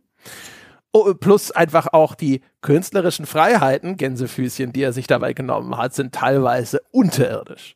Also unterirdisch. Ich kann mich noch gut an den Film erinnern, weil ich war damals 94, hast du gesagt? Ja. Dann war ich 15. Ich weiß noch, dass ich mit meiner Mutter im Kino war. Ich war nicht sehr häufig mit meiner Mutter im Laufe meines Lebens im Kino, weil äh, wir einen sehr unterschiedlichen Filmgeschmack haben. Aber ich glaube, da hat es mir irgendwie geschenkt oder ich weiß nicht mehr, was es war. Ich weiß noch sehr. Entschuldigung, 91 sehe ich gerade. Ah, da war ich zwölf. Okay. Gerade so die FSK erfüllt. Gerade so vielleicht auch, doch, doch müsste ich aber erfüllt haben, weil ich ja im Januar Geburtstag habe. Also es kann nicht gewesen sein, dass ich, dass ich sie mitnehmen musste, sozusagen, weil ich die, äh, weil ich die FSK nicht hatte. Auf jeden Fall war ich zusammen mit meiner Mutter im Kino. Ich erinnere mich, wie beeindruckt ich von dem Film war und wie rechtschaffend dann mein zwölfjähriges Ich mit empört dort rausgelaufen ist mit einem, das ist ja unerhört, was die da gemacht haben. Ja, und, und dass da niemand, dass die alle unter einer Decke zu stecken scheinen und niemand irgendwie dafür verantwortlich gemacht wurde. Ja, also das hat sich sehr eingebrannt, äh, diese, dieser Film und äh, diese Verschwörungsmythos, äh, äh, die, den er verbreitet. Und ich weiß es auch deswegen noch, weil meine Mutter hat den Film so gehasst. Und zwar nicht, weil sie das nicht interessiert hätte, sondern drei, über drei Stunden ging der, glaube ich. Und äh, meine Mutter hat irgendwann so nach anderthalb Stunden gesagt, so, dass sie jetzt am liebsten gehen würde. Und ich so, ich will wissen, wie es hier weitergeht. Und äh, äh, dann kamen wir aus dem Kino raus, ich total beeindruckt und meine Mutter so, Gott sei Dank ist das rum. ja, aber krass, oder? Also ein, ein Glück, äh, muss ich jetzt auch sagen, ein Glück, dann war ich ja sogar noch jünger. Puh. Weil ich war auch, ich habe, dieser Film hinterließ einen mit so einem rechtschaffenden Zorn, finde ich. Ja, also da, ich meine mich zu erinnern, der endete ja auch damit, dass Kevin Costner dasteht und so in 25 Jahren, ja, wenn da irgendwie die Geheimhaltung dieser Dokumente auf, ausläuft, dann müssen wir da alle nach Washington marschieren und verlangen, dass das dann offengelegt wird und lalala. Da, da wolltest du dir schon den Wecker stellen eigentlich. Ne? Dass man so denkt, mhm. so, ja genau, ja, das, das müssen wir rauskriegen und alles und überhaupt. Äh, und, aber ich finde es dann halt auch krass, ne? Also so rückblickend, äh, zurückgeblickt auf den jungen Geist, was für eine Verführungskraft das hat. Ich habe den Film auch eigentlich so als äh, für bare Münze genommen. Ich habe gedacht, das, was der mir da darstellt oder sowas, das stimmt auch so. Ja, ja. Gut, in, wird jetzt hoffentlich ein bisschen durch unser, unser junges Alter erklär, äh, erklärt werden, wie du schon, schon gesagt hast. Aber es ist ja schön, schön, schön gesagt, ja, die Verführungskraft, die solche Verschwörungsideologien haben, weil sie ja was bedienen, was beim, glaube ich, so beim Menschen einfach sozial schrägstrich psychologisch im Gehirn ist, nämlich diese, dieser Wunsch, dass es für alles eine plausible, möglichst einfache ähm, und kausale Antwort gibt. Also die, deswegen, die meisten, ich habe es ja vorhin schon gesagt, die meisten Verschwörungsmythen speisen sich dann dadurch, dass sie irgendetwas nehmen und äh, JFK, der Film ist da, äh, nimmt halt sehr, nimmt halt einiges ähm, und macht das sehr, sehr gut, aber die halt irgendetwas nehmen und sagen, guck dir das mal an. Da müssten so viele Zufälle zusammengekommen sein, das kann man sich gar nicht vorstellen. Du glaubst doch nicht etwa, dass so etwas von dieser Tragweite ja einfach auf irgendeinem Zufall basiert. Und wir sehen das ja auch kulturell ständig in zum Beispiel Detektivgeschichten, wo, wo es dann irgendwie, wo dann der, der Ermittler an irgendeiner Stelle sagt, das sind mir zu viel Zufälle, ich glaube nicht an Zufälle. Und wo ich immer da sitze und mir so denke, wie, wie, was hat denn das mit Glauben zu tun? Man muss einfach nur in die Realität reingucken und man sieht, dass das Leben eigentlich jedes einzelnen Menschen ähm, durchaus aus einem nicht nur, aber aus einer Vielzahl von Zufällen passieren, äh, wo an, an vielen Stellen ähm, und an vielen Weichen etwas komplett diametral anderes hätte passieren können, wenn Bruder Zufall nicht eingegriffen hätte. Man sieht das an vielen Dingen, weißt du, wenn Zufall sozusagen sehr wichtig wird, nennen wir ihn Geschichte. Man sieht das an sehr vielen geschichtlichen Sachen, dass dort unter dem Strich Bruder Zufall eine gewaltige Rolle gespielt hat. Das nehmen wir, weil ich ihn vorher schon angesprochen habe, Adolf Hitler. Die Tatsache, dass Adolf Hitler überhaupt 1939 noch gelebt hat, um den Zweiten Weltkrieg vom Zaun zu brechen, beruht natürlich nicht ausschließlich, aber zu einem gar nicht unerheblichen Teil auf Zufällen, die passiert sind, die zum Beispiel äh, Attentate, die äh, erfolgreich gewesen wären, durch dumme Zufälle verhindert wurden. Und ähm, wenn, wenn halt, wenn halt dann diese Zufälle zusammenkommen, wie jetzt durchaus auch beim, beim, beim 11. September, da gibt's eine Reihe von Dingen, die hätten komplett anders laufen können, ja, wenn die zufällig ja, die haben zufällig ihren, ihren Anschlussflug, die einen Entführer zum Beispiel, noch bekommen. Den hätten sie auch verpassen können. Und hier bei, bei JFK die Sache eben mit, den, mit, den, mit dem Zufallsschuss in Anführungszeichen. Und das bedient halt was. Wir sitzen dann da und wir Menschen sagen, das kann nicht ein Zufall gewesen sein. Das ist, hat eine viel zu große äh, äh, historische und gesellschaftliche Tragweite. Ich weigere mich zu glauben, dass das, dass das irgendwie auf so einem banalen Zufall passiert äh, sein soll. Und genau da kommt halt, kommt halt sozusagen der Haken, äh, mit dem dich die Verschwörungs- äh, oder der Köder, mit dem dich die Verschwörungstheorie ähm, ködert, nämlich ein, ich habe eine plausible Erklärung für dich. Das ist ja das Schlimme und das, das, das Gemeine an Verschwörungstheorien. Die sind in vielen Fällen plausibler als die Realität. Oder zumindest einfacher verständlich. Ne? Also was sie ja auch machen, ist, dass sie äh, deine persönlichen Schwachstellen angreifen. In dem Sinne, sie adressieren Bereiche, in denen bist du halt dumm. Beispiel zum äh, ist ähm, Zeugen, Augenzeugen im Falle des Attentats auf John F. Kennedy. Da gibt es Augenzeugen, die sagen, sie hätten die Schüsse gehört von dem berühmten Grassy Knoll, ne, dieser kleine Hügel, der da gewesen ist, wo manche theoretisieren, dass die Schüsse von dort gekommen seien. Äh, andere Augenzeugen haben gesagt, die Schüsse kamen aus dem äh, oder aus der Richtung des Secret Service Fahrzeugs hinter John F. Kennedy. Es gibt auch eine Theorie, dass sich ein Secret Service Agent, dass dem versehentlich ein, sich dort ein Schuss gelöst hätte aus seiner Waffe und dass der Kennedy versehentlich getötet hat und das wurde dann hinterher vertuscht und solche Geschichten gibt's da alles. Und wenn man sich damit nie befasst hat, hat man kein Konzept davon, wie A völlig unzuverlässig Augenzeugen sein können B, was für komische Geschichten der Schall machen kann, weil er reflektiert von Gebäuden und Objekten und ähnlichem in dieser Umgebung. Und C, man hat nie nachgelesen, dass 80 Prozent der Zeugen korrekt sagen, es gab nur drei Schüsse und die kamen auch schon so grob vielleicht aus dieser Richtung und so weiter und so fort. Ne? Und dass nur die Outlier, die, die Minority Reports, die, die Einzelnen, die jetzt was Gegenteiliges behaupten, die werden hervorgekehrt von denjenigen, die das Ganze in Zweifel ziehen wollen. Ne? Und das sind halt lauter Dinge, die, die weiß man nicht. Da ist man einfach unbedarft. Und dann erscheint einem diese Erklärung auf den ersten Blick extrem plausibel. Ich erinnere mich noch, als dieser Moon Hoax das erste Mal auftauchte, mit all den angeblichen Unplausibilitäten, was die Mondlandung angeht. Ne? Warum äh, sieht es so aus, als ob diese amerikanische Flagge dort in irgendeiner Art von Wind weht, ne? oder warum hängt die nicht schlaff runter? Es gibt doch gar keine Atmosphäre auf dem Mond und solche Sachen. Das sind so Sachen, wo du hörst es erstmal und denkst, ja, das klingt tatsächlich plausibel. Warum ist das so? Dann liest du aber hinter die offizielle Gegen, äh, äh, äh, die, die, die, die, die Erklärung der NASA dafür und denkst dir so, ach so, ich war nur dumm.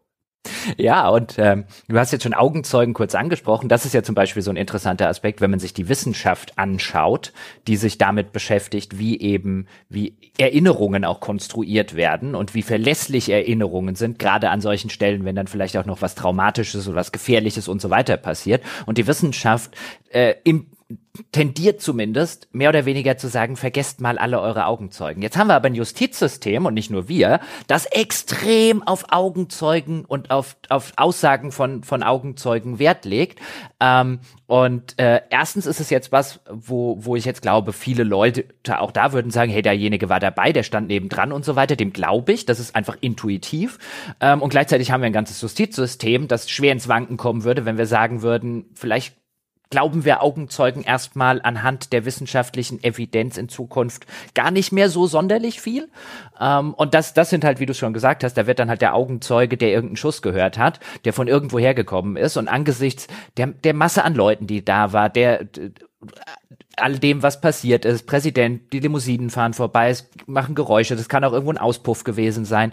Ähm, aber dann natürlich hinzugehen, der Augenzeuge hat den Schuss aus einer anderen Richtung gehört. Klingt ja erstmal total plausibel. Oh, da gibt's einen Augenzeugen, der hat von da hinten einen Schuss gehört. Die Tatsache, dass, weißt du, die Wissenschaft wahrscheinlich sagen würde, mit einer recht hohen Wahrscheinlichkeit hat der nicht das gehört, was er gedacht hat und auch aus einer völlig anderen Richtung.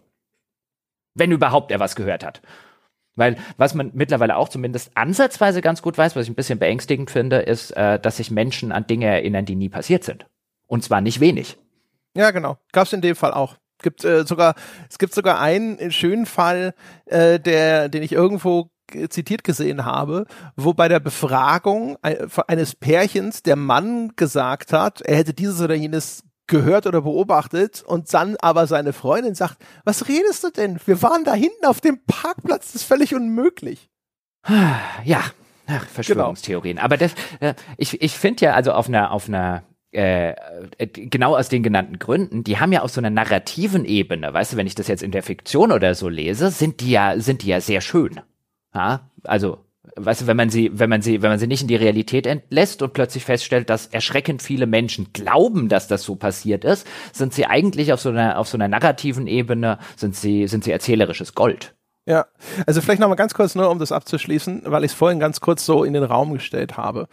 Der Film zum Beispiel der äh, benutzt ja diesen Charakter, den Tommy Lee Jones spielt, äh, Clay Shaw, ähm, den benutzt es so ein bisschen als den Bad Guy. Ne? Das ist derjenige, der dort vor Gericht gestellt wird. Das wird ist tatsächlich passiert. Und der Film sät ja die ganze Zeit Zweifel daran. Am Schluss bist du ja der Meinung, Kevin Costner hätte Recht bekommen müssen. Und es ist ein Justizirrtum ersten Grades, dass Kevin Costner diesen Prozess am Schluss verliert. In der Realität gibt's diesen Clay Shaw nämlich auch wirklich. Und das war ein äh, homosexueller Geschäftsmann, den dieser Clay Shaw wirklich vor Gericht gestellt hat. Und der musste, ich glaube, über einen Zeitraum von vier Jahren darum kämpfen, seinen Namen äh, in Anführungsstrichen reinzuwaschen, indem er diese Prozesse gewinnt. Ja, Natürlich ist es ihm dadurch nicht gelungen, dass ihn auf einmal alle für unschuldig gehalten haben, insbesondere nicht nach diesem Film. Und also alleine das muss, muss man sich mal vor Augen führen, wenn man sagt so, ja, ne, aber dieses JFK Reloaded, das sind ja auch äh, irgendwie äh, Angehörige betroffen oder sonst irgendwas. Bei dem Film ist auch jemand betroffen, ja, und der Name eines Mannes betroffen und Angehörige betroffen. Und es ist eigentlich, ehrlich gesagt, viel schlimmer, weil viel nachhaltiger und negativer. Mhm. Was, was natürlich beim Kennedy-Attentat noch so ein bisschen dazukommt, ist die Tatsache, wenn wir jetzt mal davon ausgehen und vielleicht einfach mal zum, für den Kontext, für die Menschen dort draußen, ähm, Historiker gehen nahezu überwiegend oder überwiegend ähm, von der Einzeltäterschaft von Lee Harvey Oswald aus. Ähm, also das ist jetzt äh, und neuere Untersuchungen, Nachbildungen und so weiter legen nahe, äh, dass Lee Harvey Oswald diese Schüsse abgegeben haben kann und dass die keineswegs so unrealistisch seien, ähm, wie das jahrelang von den Verschwörungsmythen dargestellt wurde. Also die überwiegende Teil der der überwiegende Teil der wissenschaftlichen Gemeinschaft ähm, geht von der Einzeltäter-These aus. Aber wenn wir selbst diese äh, drei Schüsse äh, mal kurz außen vor lassen, dass alles, was da sonst noch so eine Rolle spielt, also Lee Harvey Oswald wurde ja dann von Jack Ruby erschossen, der auch eine ganz zwielichtige Person gewesen ist, mit, äh, mit, mit Beziehungen, möglicherweise organisiertes Verbrechen und so weiter.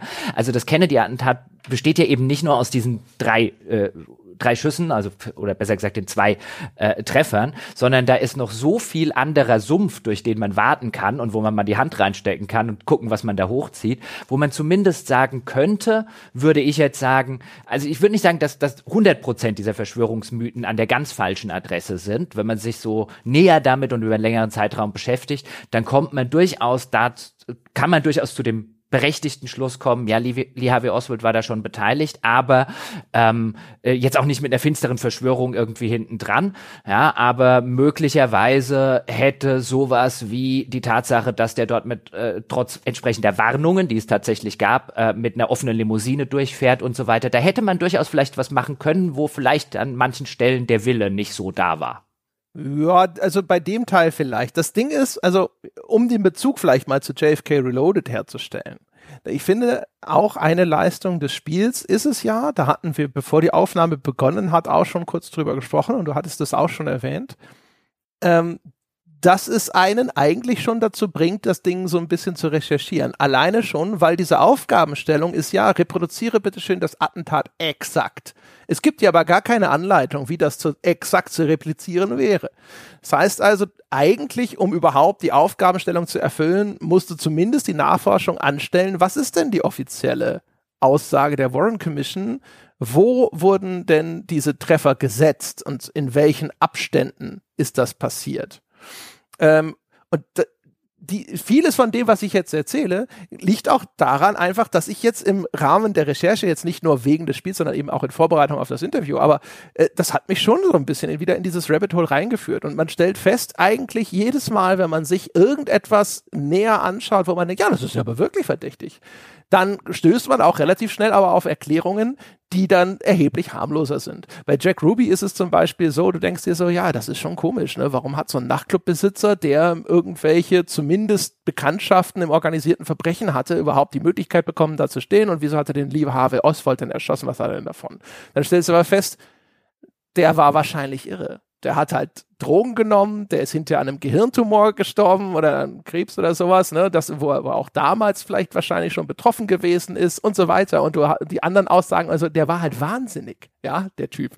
Und dann äh, über eine, ein, eine, eine Motivation, das Ganze zur Verschwörung zu erklären, weil man sagt ja, der hatte ja nichts davon. So, ja, aber du versuchst jetzt gerade jemanden, der wirklich einfach nur wahnsinnig war, ja, zu, zu sagen, oh, er hat irrational gehandelt. So, ja, well, hm. Ja, das ist so ein bisschen die Definition davon. Aber ich würde auch noch mal gerne den Bogen zu JFK Reloaded äh, schlagen, weil wie du es gerade schon erwähnt hast, was ich ja interessant finde, du startest das Spiel und dann kommt ein Textfenster.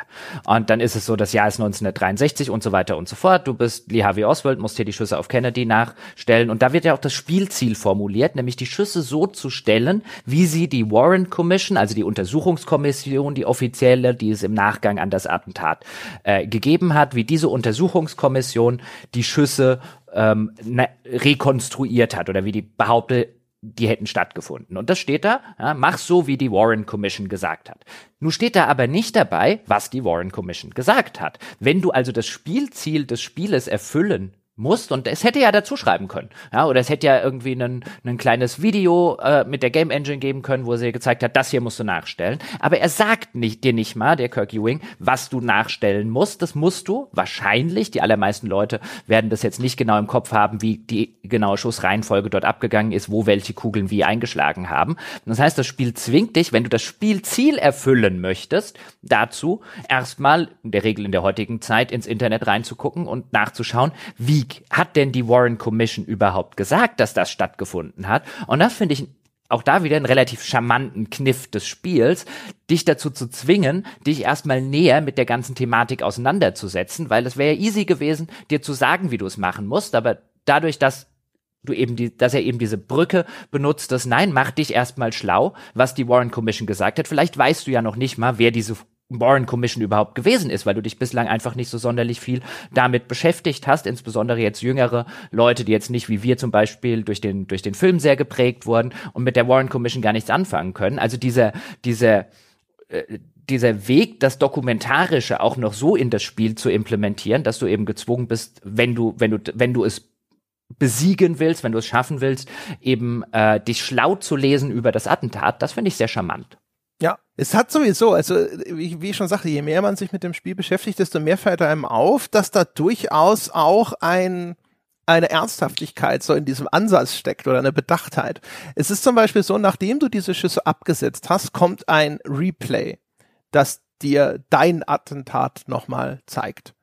Die Standardperspektive für dieses Replay ist die Perspektive des Zapruder-Films. Und äh, so der Zapruder-Film ist sehr bekannt. Das ist auch der Film, den man in JFK, dem Film, ständig vorgespielt bekommt. Da saß also, also stand ein Geschäftsmann und der hatte eine zu dem damaligen Zeitpunkt sehr neue und teure Farbfilmkamera und hat damit den Besuch des Präsidenten in Dallas gefilmt und dabei zufällig eben dieses Attentat eingefangen.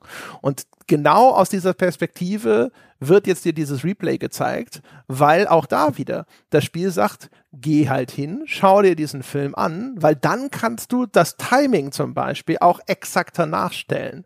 Also dann wird an genau der Stelle äh, wo dein erster Schuss trifft, da wird Kennedy von so einem Straßenschild verdeckt, das da steht. Und das ist exakt so, wie das in diesem Zapruder-Film eingefangen ist.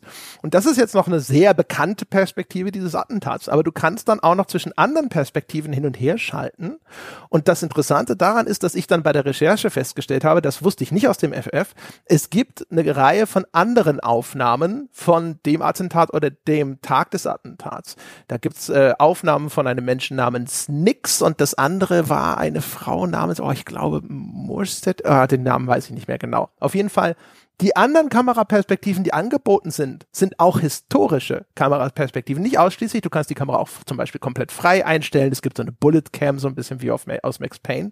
Aber diese anderen Perspektiven sind historische Kameraperspektiven, wo du jetzt aber den kompletten Ablauf aus dieser Perspektive, so wie du es gemacht hast, nochmal nachvollziehen kannst. Das fand ich auch einen interessanten Ansatz. Kennst du eigentlich die, äh, jetzt mal als ganz kurzen Exkurs so von Leuten, die sonst noch anwesend waren oder angeblich anwesend waren, ähm, was, was ganz interessant ist, vielleicht auch für die Menschen da draußen, die es noch nicht näher mit dem Attentat auseinandergesetzt haben, man google mal die Babuschka-Lady. Kennst du die? Die kenne ich, glaube ich, nicht. Okay, die ist bei den in den Verschwörungstheorien ist die ähm, ist die sehr sehr prominent. Es handelt sich um eine um angeblich um eine Frau, die so eine so ein so ein äh, so, so, so, so eine Art Kopftuch trug, aber jetzt nicht so ein islamisches Kopftuch, wie man heute dran denken würde, sondern eher so in diese russisch-orthodoxe Richtung, deswegen auch Babuschka Lady, ähm, die von mehreren Augenzeugen gesehen wurde, auch durchaus unabhängige Augenzeugen, so wie ich es verstanden habe zumindest, und die eine Kamera dabei gehabt haben soll und äh, äh, quasi auch gefilmt haben soll, als das Attentat stattgefunden hat. Das würden Augenzeugen behaupten. Und bis heute auf ein oder zwei Fotos oder so ist sie ist tatsächlich so eine Frau dann zu sehen. Bis heute aber wurde nicht rausgefunden, wer sie war und was mit ihrer Kamera passiert sei. Und da hast du auch wieder so einen wunderschönen Fall, wie wir es vorher schon sagten, Zeugenaussagen. Hm, hm, hm. Aber da habt ihr jetzt wahrscheinlich eine, diese Babushka Lady wäre jetzt zumindest meine Theorie. Und das Wahrscheinliche wäre, dass die so wie in dieser, äh, in dieser Verschwörungsideologie einfach nie stattgefunden hat. Das ist wahrscheinlich so ein, so, ein, so ein Zusammenfluss aus mehreren Personen, die andere Personen gesehen haben und, und, und, und, und. Aber ein, eine nicht gerade kleine Gemeinschaft online der Verschwörungsleute jagt bis heute der Babuschka-Lady nach. Ja, da gibt's eine ganze Reihe. Kennst du das mit dem Umbrella Man? Mhm, natürlich. Ja. Ne, das ist zum Beispiel, da gibt es also, man sieht auf den Aufnahmen, dort steht ein Mann und der hat einen schwarzen Regenschirm aufgespannt. Und wir erinnern uns, das ist in Dallas, in Texas, an einem sonnigen Tag. Das Spiel beginnt sogar mit den, äh, unter anderem mit den Worten, The weather is fine. Ne? Also das heißt, blauer Himmel. Und da wurde natürlich auch jetzt angefangen zu spekulieren. Wieso steht dort dieser Mann und hat einen Regenschirm aufgespannt an einem sonnigen Tag? Ja, und dann gibt es Konzeptzeichnungen von Verschwörungstheoretikern, wie ein Gewehr in diesen Regenschirm eingebaut wurde, wie in so einem James Bond-Film. Ne? Und die Idee ist, das war einer der anderen Attentäter, über die immer spekuliert wurde. Und blöderweise hat sich aber dann hinterher, Jahre später, ich glaube sogar Jahrzehnte später, tatsächlich derjenige geoutet und gesagt, das war ich. Und das ließ sich auch nachprüfen. Und dieser Regenschirm war Teil eines politischen Protests. Das war ein Symbol für irgendwas. Ich bringe nicht mehr ganz zusammen, was es gewesen ist, aber irgendeine politische Entscheidung von Kennedy sollte damit kritisiert werden. Also auch dieses Kartenhaus ist völlig in sich zusammengefallen. Aber welche, welche wilden, äh, welche wilden Kapriolen diese Theorien dann schlagen. Ah, wie gesagt, erzählerisch ist das Gold. Ja, vor allem, du siehst es. Weißt, ja, du siehst diese Konzeptzeichnung es sieht halt aus wie ein Gadget, was dir in No One Lives Forever ein bisschen zu albern wäre, ne? Aber Leute saßen da draußen und haben das irgendwie für, für, für wahrscheinlicher gehalten als diese offizielle Theorie. Was ja echt schon so, also es gibt anscheinend auch bei diesen großen schwierigen Ereignissen immer so den, den Wunsch, glaube ich, dass da, da auch mehr dahinter stecken muss. Ne? Das ist, glaube ich, auch den Leuten häufig viel zu banal. So ein, eine gescheiterte Existenz mit einem Gewehr, an dem es mit, er, er mit unseren Steuergeldern ausgebildet wurde, war ausreichend, um diese Katastrophe anzurichten. Ich glaube, das ist halt auch einfach für viele Leute einfach inakzeptabel. Ja, das hat, war ein bisschen das, was ich vorher gemeint habe, wenn die, wenn die Realität halt einfach zu banal äh, ist für die, weil das Ereignis, das Resultat ist halt geschichtsverändernd und der Grund ist wie gesagt, eine gescheiterte Existenz hat einfach mal bei drei Schüssen zweimal echt viel Glück gehabt. Ähm, das das, das, das, das bring, bringen viele Menschen, glaube ich, einfach nicht einfach in ihren Köpfen so zusammen, ähm, weil es ja eigentlich, weißt du, alles, was so, was so geschichtsverändernd ist, schreit doch natürlich nach einer, nach einer äh, umfassenden Begründung. Das kann ja nicht einfach nur so eine Banalität gewesen sein. Und da kommt halt immer auch so ein bisschen der Survivorship-Bias äh, mit durch, den ich vorhin auch schon mal kurz angesprochen hatte, nämlich halt dieses, dieses, wir, wir kennen dieses erfolgreiche Attentat und ich glaube, das ist das einzig erfolgreiche Attentat an an irgendeinem westlichen Politiker, na, der, der Palme-Mord Olaf Palme, wo es ja auch sofort, also der schwedische Ministerpräsident was, glaube ich, wo es ja auch sofort Verschwörungstheorien äh, äh, drum gab. Ähm, also das passiert halt einfach extrem selten, dass du ein erfolgreiches Attentat auf einen Politiker hast. Ähm, und das ist aber das Einzige, was wir sehen. Die tausenden gescheiterten Attentate, ja, die sehen wir halt nicht. Und deswegen wirkt das ja, genau. Also ich meine, du hast natürlich noch sowas wie Ronald Reagan, wenn man, aber das war, ich denke, du mit erfolgreich meinst du getötet. Ja, ja, genau. Du hast noch Ronald Reagan, ähm, weiß nicht, hast du sonst noch jemanden gehabt? Ist ja auch, ist ja auch Naja, wurscht. dann ja, ja. halt Lincoln. Aber auch, auch um dieses, Ange um dieses Reagan-Attentat, auch da gibt's Verschwörungstheorien. Nicht so viele, weil es nicht erfolgreich war. Ja, da kann man also sagen, ah ja, okay, der, der, der, auch da wieder, Und das war ja genauso banal Genau, und hätte genau, auch genau. Erfolg haben können. Genau, war genauso banal, aber ich, auch da würde ich sagen, hätte es Erfolg gehabt, hättest du heute viel mehr Verschwörungstheorien drüber. Aber da es nicht erfolgreich war, das kriegt man ja unter einen Hut. Ja, die, die banale gescheiterte Existenz, die die es nicht schafft, den Präsidenten zu erschießen, das funktioniert, das reicht als Erklärung. Aber wenn dann der Präsident tot ist, hm, Ja, genau. Eine andere, ein anderer Aspekt, der an dem Spiel irgendwie zumindest mal interessant und ungewöhnlich ist, ist, dass es zu 50 Prozent, wenn nicht mehr, aus der Auswertung deines Spieldurchgangs besteht. Angefangen bei diesem Replay, wo du sozusagen die Authentizität deines, deiner Nachstellung überprüfen und dann für den nächsten Durchlauf anpassen kannst. Und gefolgt ist es dann von äh, für jeden Schuss wird einzeln die sozusagen die ballistischen Daten angezeigt. Dann siehst du die Limousine, in der John F. Kennedy ist, und dann wird dir eben der Einschlagwinkel und die, der weitere Verlauf dieser Kugel angezeigt. Und das geht jetzt in diese Richtung von dem, was du vorhin schon beschrieben hast. Es gibt ja diese eine Kugel, die jetzt dann auch in dem JFK-Film als diese Magic Bullet bezeichnet wird, weil die verursacht, ich glaube, insgesamt sieben Verletzungen bei sowohl John F. Kennedy als auch dem Gouverneur von Texas, der da vor ihm saß. Ne, also der sieben Verletzungen bedeutet Eintrittswunde, Austrittswunde, Eintrittswunde, Austrittswunde und so weiter. Der steckt, glaube ich, in die Schulter ein von Kennedy, tritt bei seinem Hals aus, trifft den Gouverneur irgendwie in die Schulter, dann ins Handgelenk und dann geht das noch so weiter. Also eigentlich eine so, äh, wie, wie man wenn eine Kugel irgendwo abprallen würde. Du schießt die in den Raum und dann bounce die da wie so eine Billardkugel über den Billardtisch herum. In diesem Falle eben aber nur durch Körper und äh, wird abgelenkt, insbesondere durch sowas wie Knochen.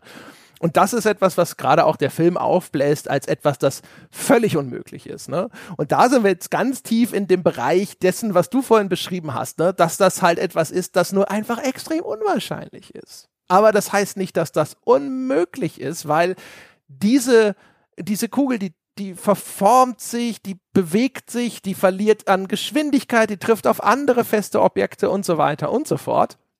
Und ähm, äh, es ist, das sind so viele Variablen am, am Werke, ne, die dann zu diesem Endergebnis führen, dass es halt einfach extrem, also eigentlich unmöglich ist, aus einer wissenschaftlichen Perspektive zu sagen, das geht gar nicht.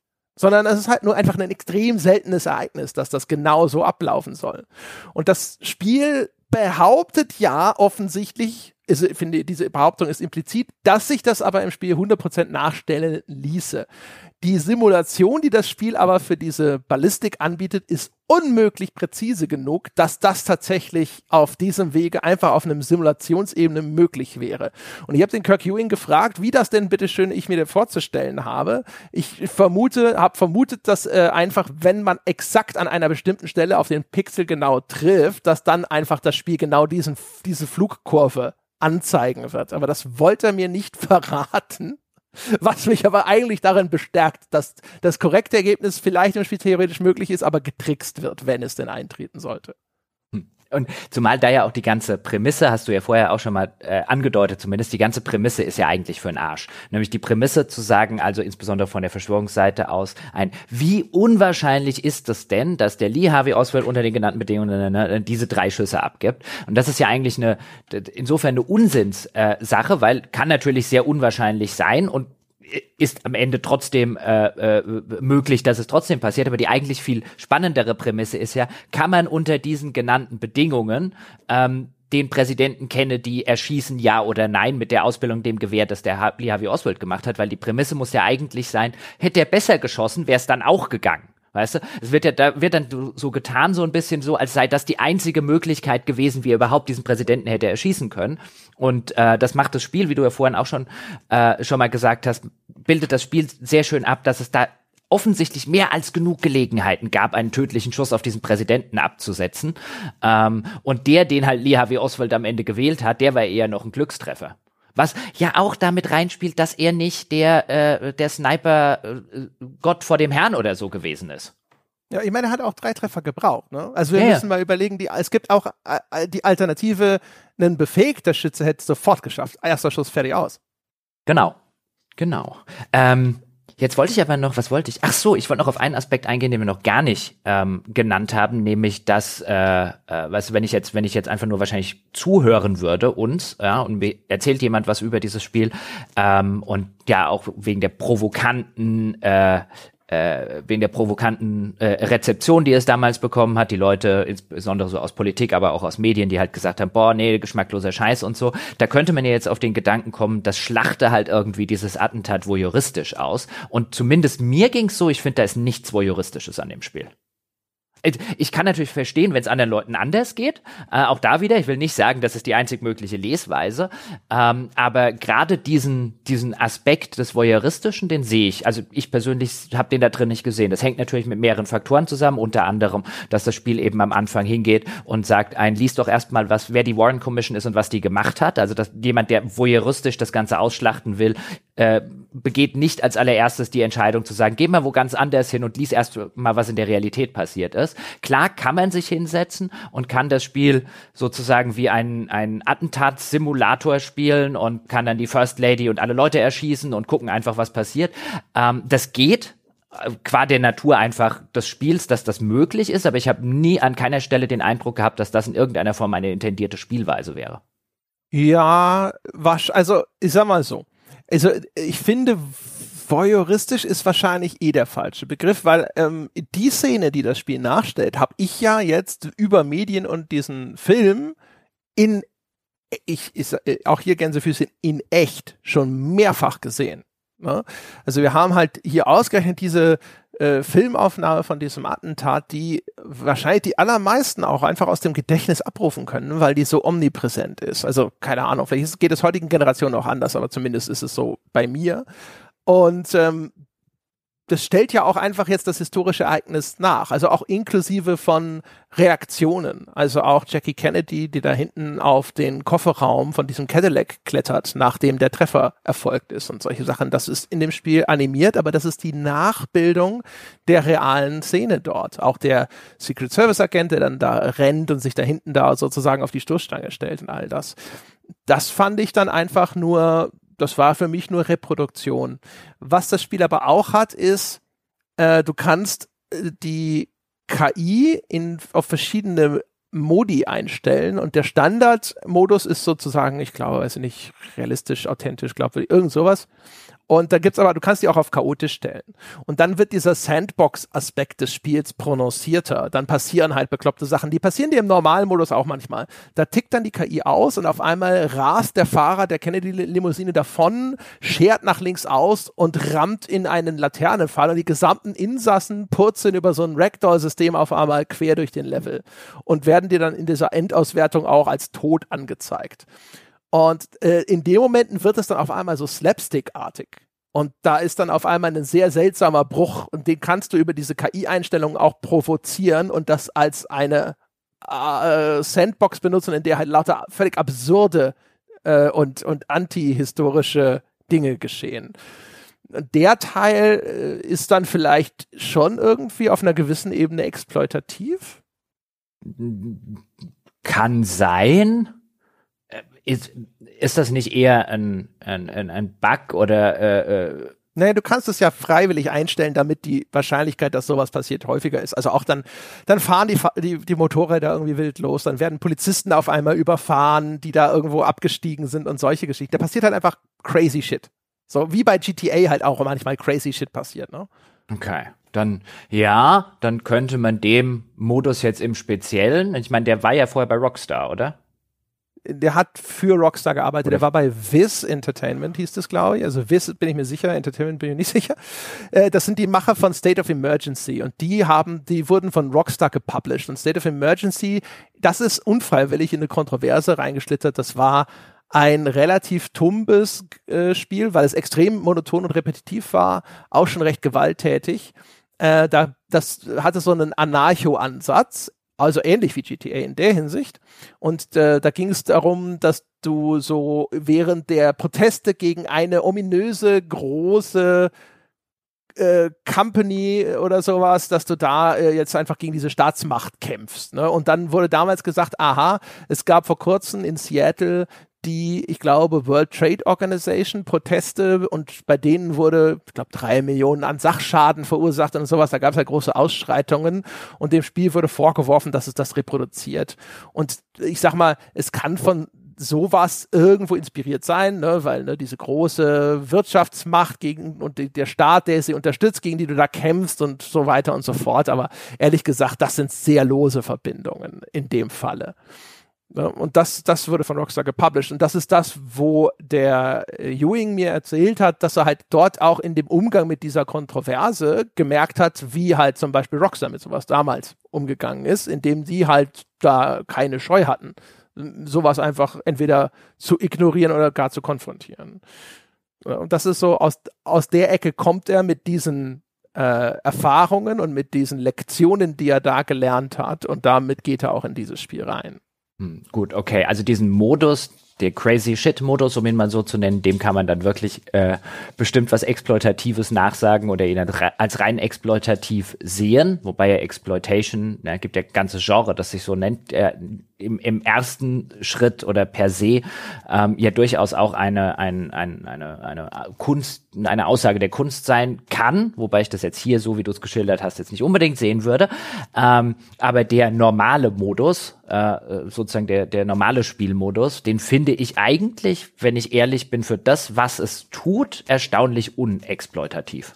Ja, genau. Vor allem also auch, es gibt ja dann eine Endabrechnung in der Punkte vergeben werden. Und dein Ziel ist es, 1000 Punkte zu erreichen, weil das wäre, du hast jetzt das exakt reproduziert. Und für alle Abweichungen werden dir Punkte abgezogen. Also John F. Kennedy ist nicht tot, Punktabzug. Jackie Kennedy stirbt, Punktabzug. Dein erster Schuss trifft, Irgendwas geht also nicht einfach nur in die Landschaft. Ja, da, da kannst du kannst du aussuchen, ob du die in, die Straße jagst oder in ein Straßenschild, aber da darf kein Fahrzeug, keine Person oder sonst irgendwas treffen, sonst Punktabzug. Das Timing der Schüsse, wenn das nicht korrekt ist, Punktabzug.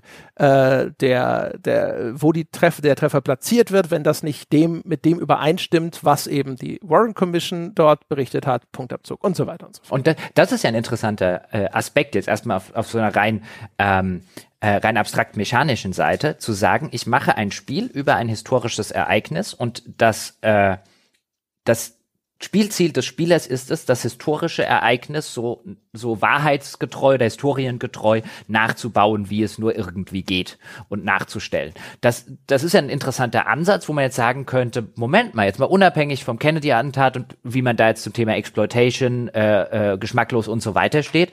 Warum machen eigentlich Spiele so selten, wie sie es tatsächlich tun, ähm, äh, bereiten Sie denn dokumentarisch historische Fakten auf? Wir haben ja zig Spiele mit historischen Settings, ähm, die allerdings viele davon äh, oder ich würde sogar sagen die meisten davon, ähm, das historische Setting halt einfach nur nehmen und auch teilweise historische Persönlichkeiten ähm, so ein bisschen als Window-Dressing. Also es geht nicht um die Historie an sich, sondern die, ne, die, die reichern gewissermaßen die Erzählung einfach an.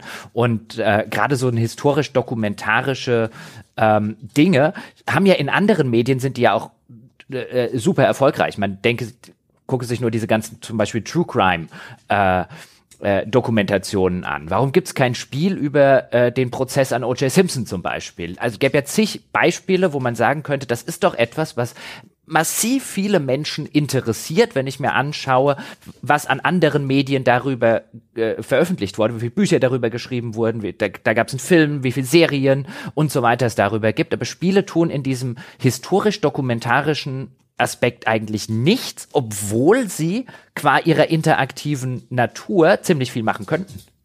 Ja, genau. Ne? Und man merkt, also jetzt zumindest in, in meinem Falle ja auch, dass das auf einen auch eine Wirkung haben kann.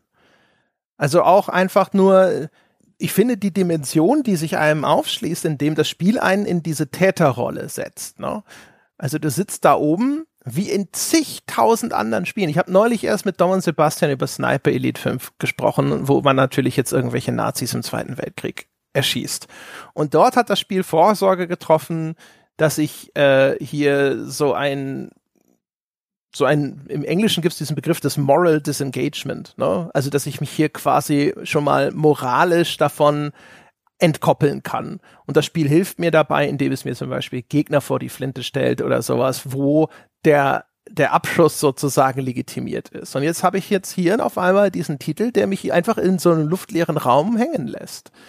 Und äh, alleine auf und diese Perspektive, die ich in anderen Spielen, in diesen Sniper-Spielen, als eine Art Empowerment auf einmal äh, erfahren habe. Ne? Du sitzt da so gottgleich irgendwo in deinem Gebüsch oder sonst irgendwo, du zielst und du fragst dich, na, welcher Nazi beißt als erster ins Gras? Und hier ist es auf einmal ein völlig anderes Erlebnis. Hier ist es auf einmal, äh, dass du das Gefühl hast, das ist ja echt abscheulich. Du sitzt da oben und diese ganzen Menschen sind dir ausgeliefert und die haben dir nichts getan. Ja, das hat auch fatale Folgen und Auswirkungen auf dieses Land und seine Politik und so weiter und so fort. Also ich finde, das ist schon interessant. Das muss natürlich nicht für jeden funktionieren. Das äh, Gegenbeispiel hast du ja schon geliefert, ne? Aber man sieht das auch hier, was da, was da für Möglichkeiten entstehen. Und das sind jetzt nicht nur eben diese, ach, das ist ja alles nur Exploitation-Bedeutungsebenen. Natürlich nicht. Und du siehst ja auch hier an diesem äh, kleinen ich sage jetzt mal billigen, äh, äh, provokanten Beispiel, ähm, das auch technisch nicht auf der Höhe seiner Zeit gewesen ist, aber an diesem kleinen Spielchen, wenn wir es mal so nennen wollen, siehst du ja schon, wie gut auch die Verknüpfung funktionieren kann zwischen und obwohl die sehr rudimentär ist hier in diesem Fall, aber wie gut die Verknüpfung zwischen der Realität und dem Spiel sein kann, ähm, durch eben das, was ich vorhin erwähnt habe, dass du erstmal nachschauen musst, was die Warren Commission eigentlich gesagt hat, um das Spielziel zu verstehen. Jetzt könnte man das natürlich in modernerer Weise könnte man da natürlich entsprechend äh, historische Dokumentationen und so weiter einbauen, in das Spiel integrieren.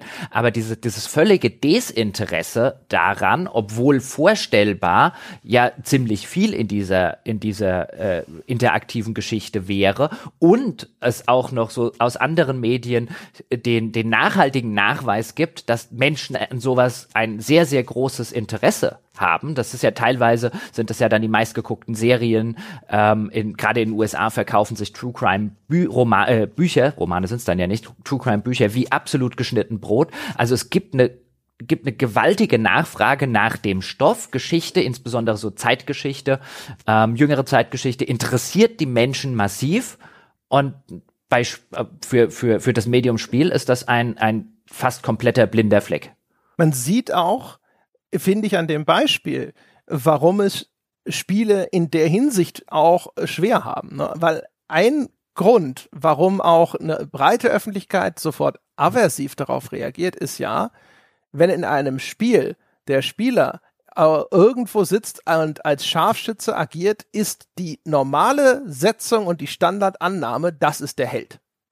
Ne? Also ich glaube, das spielt da mit rein, dass die Leute das sehen und die natürliche Annahme ist, dass das Spiel also hier Lee Harvey Oswald und sein Attentat heroisieren will, weil das ist die absolute Norm.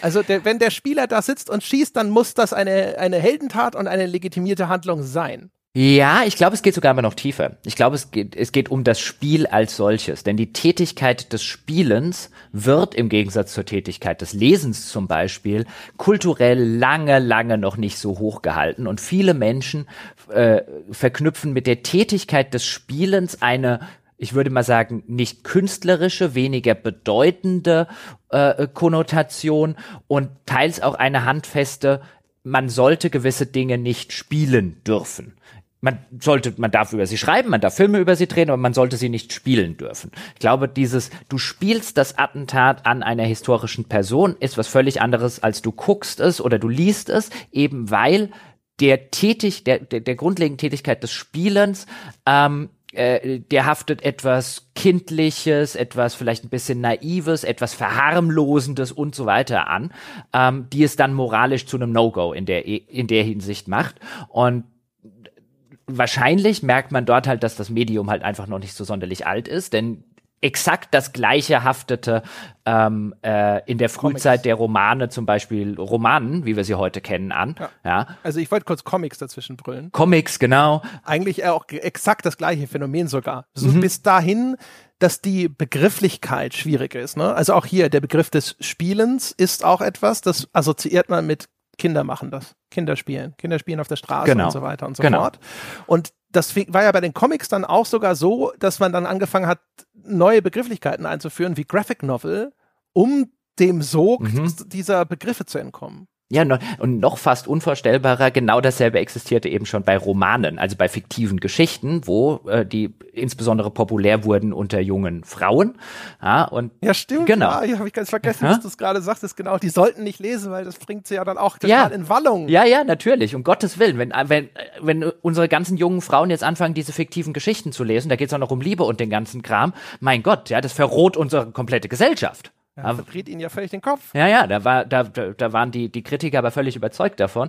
Also du hast eigentlich immer, wenn du ein, ein neues Medium hast, hast du entsprechende Diskussionen und hier hast du es wahrscheinlich auch ein bisschen noch länger, eben weil dieses, das Spielen an sich ja schon, schon ein, ein kulturelles Erbe der Menschheit seit wahrscheinlich ihre Existenz gewesen ist, dass halt von jedem, während, weißt du, die Graphic Novel oder die Comics, da hat man vielleicht auch mal keine Berührung damit gehabt, ähm, äh, aber ist relativ unvorstellbar, einen Menschen, zumindest in unseren Gesellschaften, zu finden, der noch nie in seinem Leben gespielt hat und der nicht mit Spielen einfach im, im Laufe seines Lebens und seiner Sozialisierung und so weiter sehr viele ähm, auch unterbewusst sehr viele Dinge assoziiert, die insbesondere halt bei Menschen, die nicht am Computer, an der Konsole und so weiter bislang oder nicht viel daran gespielt haben, halt einfach ein Verständnis davon häufig haben, dass halt so ein, ja, was das ist halt so eine Spielerei, ja. Das ist was, was Kinder machen, wie du schon gesagt hast. Begegnet mir übrigens auch häufiger immer noch im erweiterten Freundes- und Bekanntenkreis, dass da immer mal wieder der ein oder andere sowas sagt, na, machst du immer noch dein Krempel da mit den Spielchen?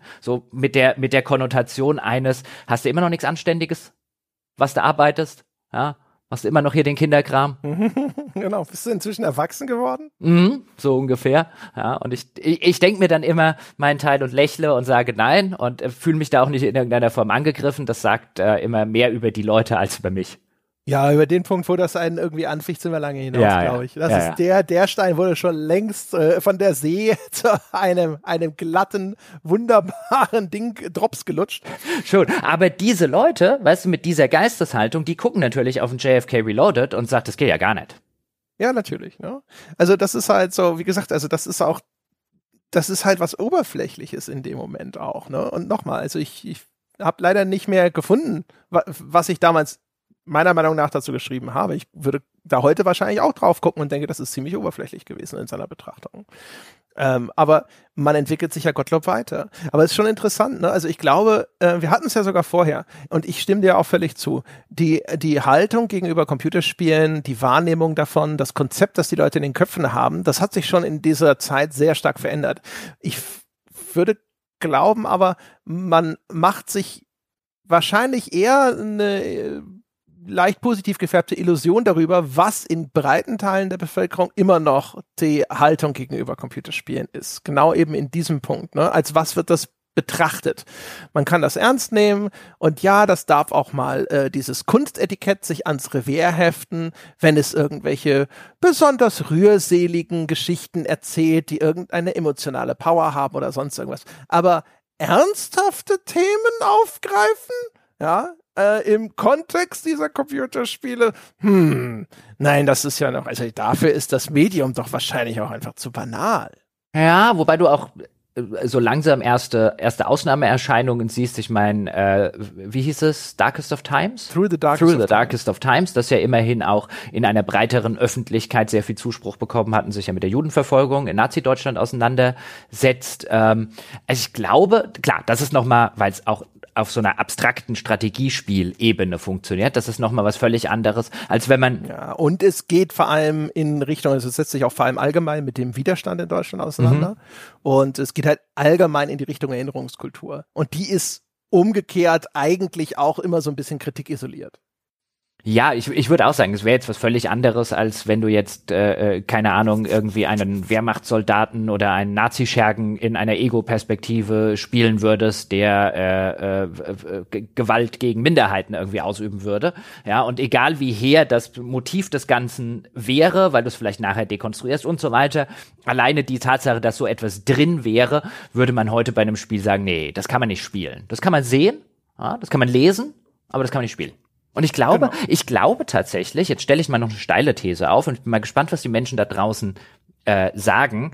Ich glaube, das trifft auch auf nicht wenige Leute zu, die jetzt uns vielleicht halbwegs regelmäßig hören und sich schon lange, lange mit dem Medium beschäftigen. Ich glaube, diese Aversion, so etwas zu spielen, die ist nicht nur bei Leuten außerhalb des Mediums. Ich glaube, da haben viel, hätten viele Menschen, die sich jetzt vielleicht schon seit 20 Jahr, Jahren intensiv mit dem Medium auseinandersetzen, die sehr, sehr viel spielen. Ähm, ich glaube, diese Aversion, Dinge zu spielen, ernst, so ernsthafte Dinge zu spielen, ich glaube, die steckt tiefer als nur, ich kenne mich mit dem Medium nicht aus. Ja, das glaube ich auch. Also weiß ich nicht. Also vielleicht ist auch in Teilen so, zumindest sogar meine Reaktion darauf noch zurückzuführen. Das ist ja immer ein bisschen schwierig. Man weiß natürlich nicht genau, woraus sich so eine Emotion zusammensetzt. Ne? Ich finde das Interessante daran ist halt noch, es gibt ja, ich finde, es gibt so zwei noch Metaperspektiven, die man auch noch anbringen kann. Die eine ist natürlich eben, dass das ja auch eine Aussage wiederum äh, trifft über andere Spiele. Das habe ich jetzt schon mehrfach gesagt, glaube ich. Ne? Also auf einmal bin ich in einer Pers ich bin in einer Position und ich tue, äh, tätige eine Handlung, die ich in zig anderen Spielen gemacht habe. Und auf einmal durch diese Rekontextualisierung ist es zumindest auf mich etwas, wo ich irgendwie davor zurückschrecke. Und das, das tätigt ja auch so ein bisschen eine Aussage, vielleicht eher auch über die Verharmlosung von bestimmten äh, äh, ne? Vorgehensweisen in anderen Spielen. Und das andere finde ich, was ich auch interessant finde, ist das, was ich vorhin schon angerissen habe. Es findet nach dies, es ist, du, du sitzt da 90 Sekunden lang, bist du aktiviert. Beobachten, abwarten, abwarten, zielen, schießen. So. Danach kommt mindestens die gleiche Zeit, zumindest wenn du sie einfach schnell wegklickst, kommt die Auswertung deiner Tat. Und das sind diese historischen Kameraperspektiven, wo du das aus allen Winkeln nochmal betrachten kannst und dann kommt diese ballistische Auswertung.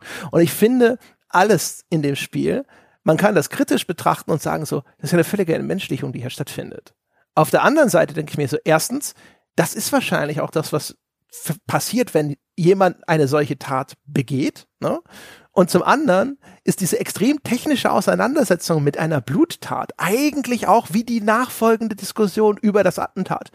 Weil dann war auch nicht mehr die Diskussion darüber, was für ein schrecklicher Verlust von Menschenleben das ist, ne? Äh, wie entsetzlich das für die Angehörigen ist. Da wird diskutiert über exakt das, was das Spiel abbildet. Ne? Kann die Kugel bei diesem Eintrittswinkel mhm. hier, da so austreten, hier rüberfliegen? Also auf einmal diese, dieser Mord ist einfach nur noch so eine Schemazeichnung. Und das bildet das Spiel eigentlich wunderbar ab, wie diese ganze nachfolgende Verschwörungstheorie-Diskussion jetzt zumindest, ne, das ist ja nur ein Aspekt, es gibt ja zig andere Aspekte, die in Verschwörungstheorien be äh, behandelt wurden oder sowas, aber sich auch nur noch völlig entkoppelt hat von jeder emotionalen äh, oder schicksalhaften Dimension, die das Ganze hat und nur noch darüber redet, ne, stimmt die Ballistik.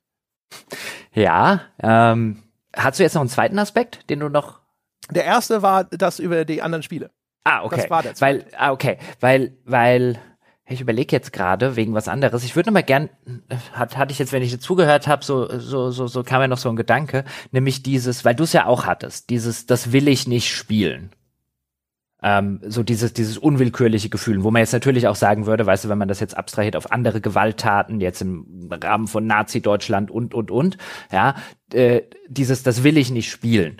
Ähm, ist das denn, macht es das denn automatisch zu was, zu was Schlechterem? Weil, würde jetzt ja sagen, es gibt nicht wenige Filme, die will ich nicht sehen. Ich will eigentlich Schindlers Liste nicht gucken. Ich will zum Beispiel, ein anderes plakatives Beispiel wäre dieser äh, äh, Film Die Bucht heißt der, glaube ich, ähm, der, den, ja, der, der, mit den Delfinen, mit den Delfinen, die ermordet werden in Japan, weil sie in diese Bucht getrieben genau, werden. Ja. Genau, den will ich, das will ich nicht sehen. Diese, dieses Ding, was auf Netflix da ähm, rauf und runter lief, äh, mit dem, mit dem, wo einer irgendwelche Katzenbabys umgebracht hat, wo ich auch gesagt habe, das gucke ich nicht, ich will das nicht sehen. Also es gibt, ne, gibt viele Sachen, die ich nicht sehen möchte in anderen Medien. Wir gehen jetzt aber nicht hin und sagen, das darfst du nicht darstellen.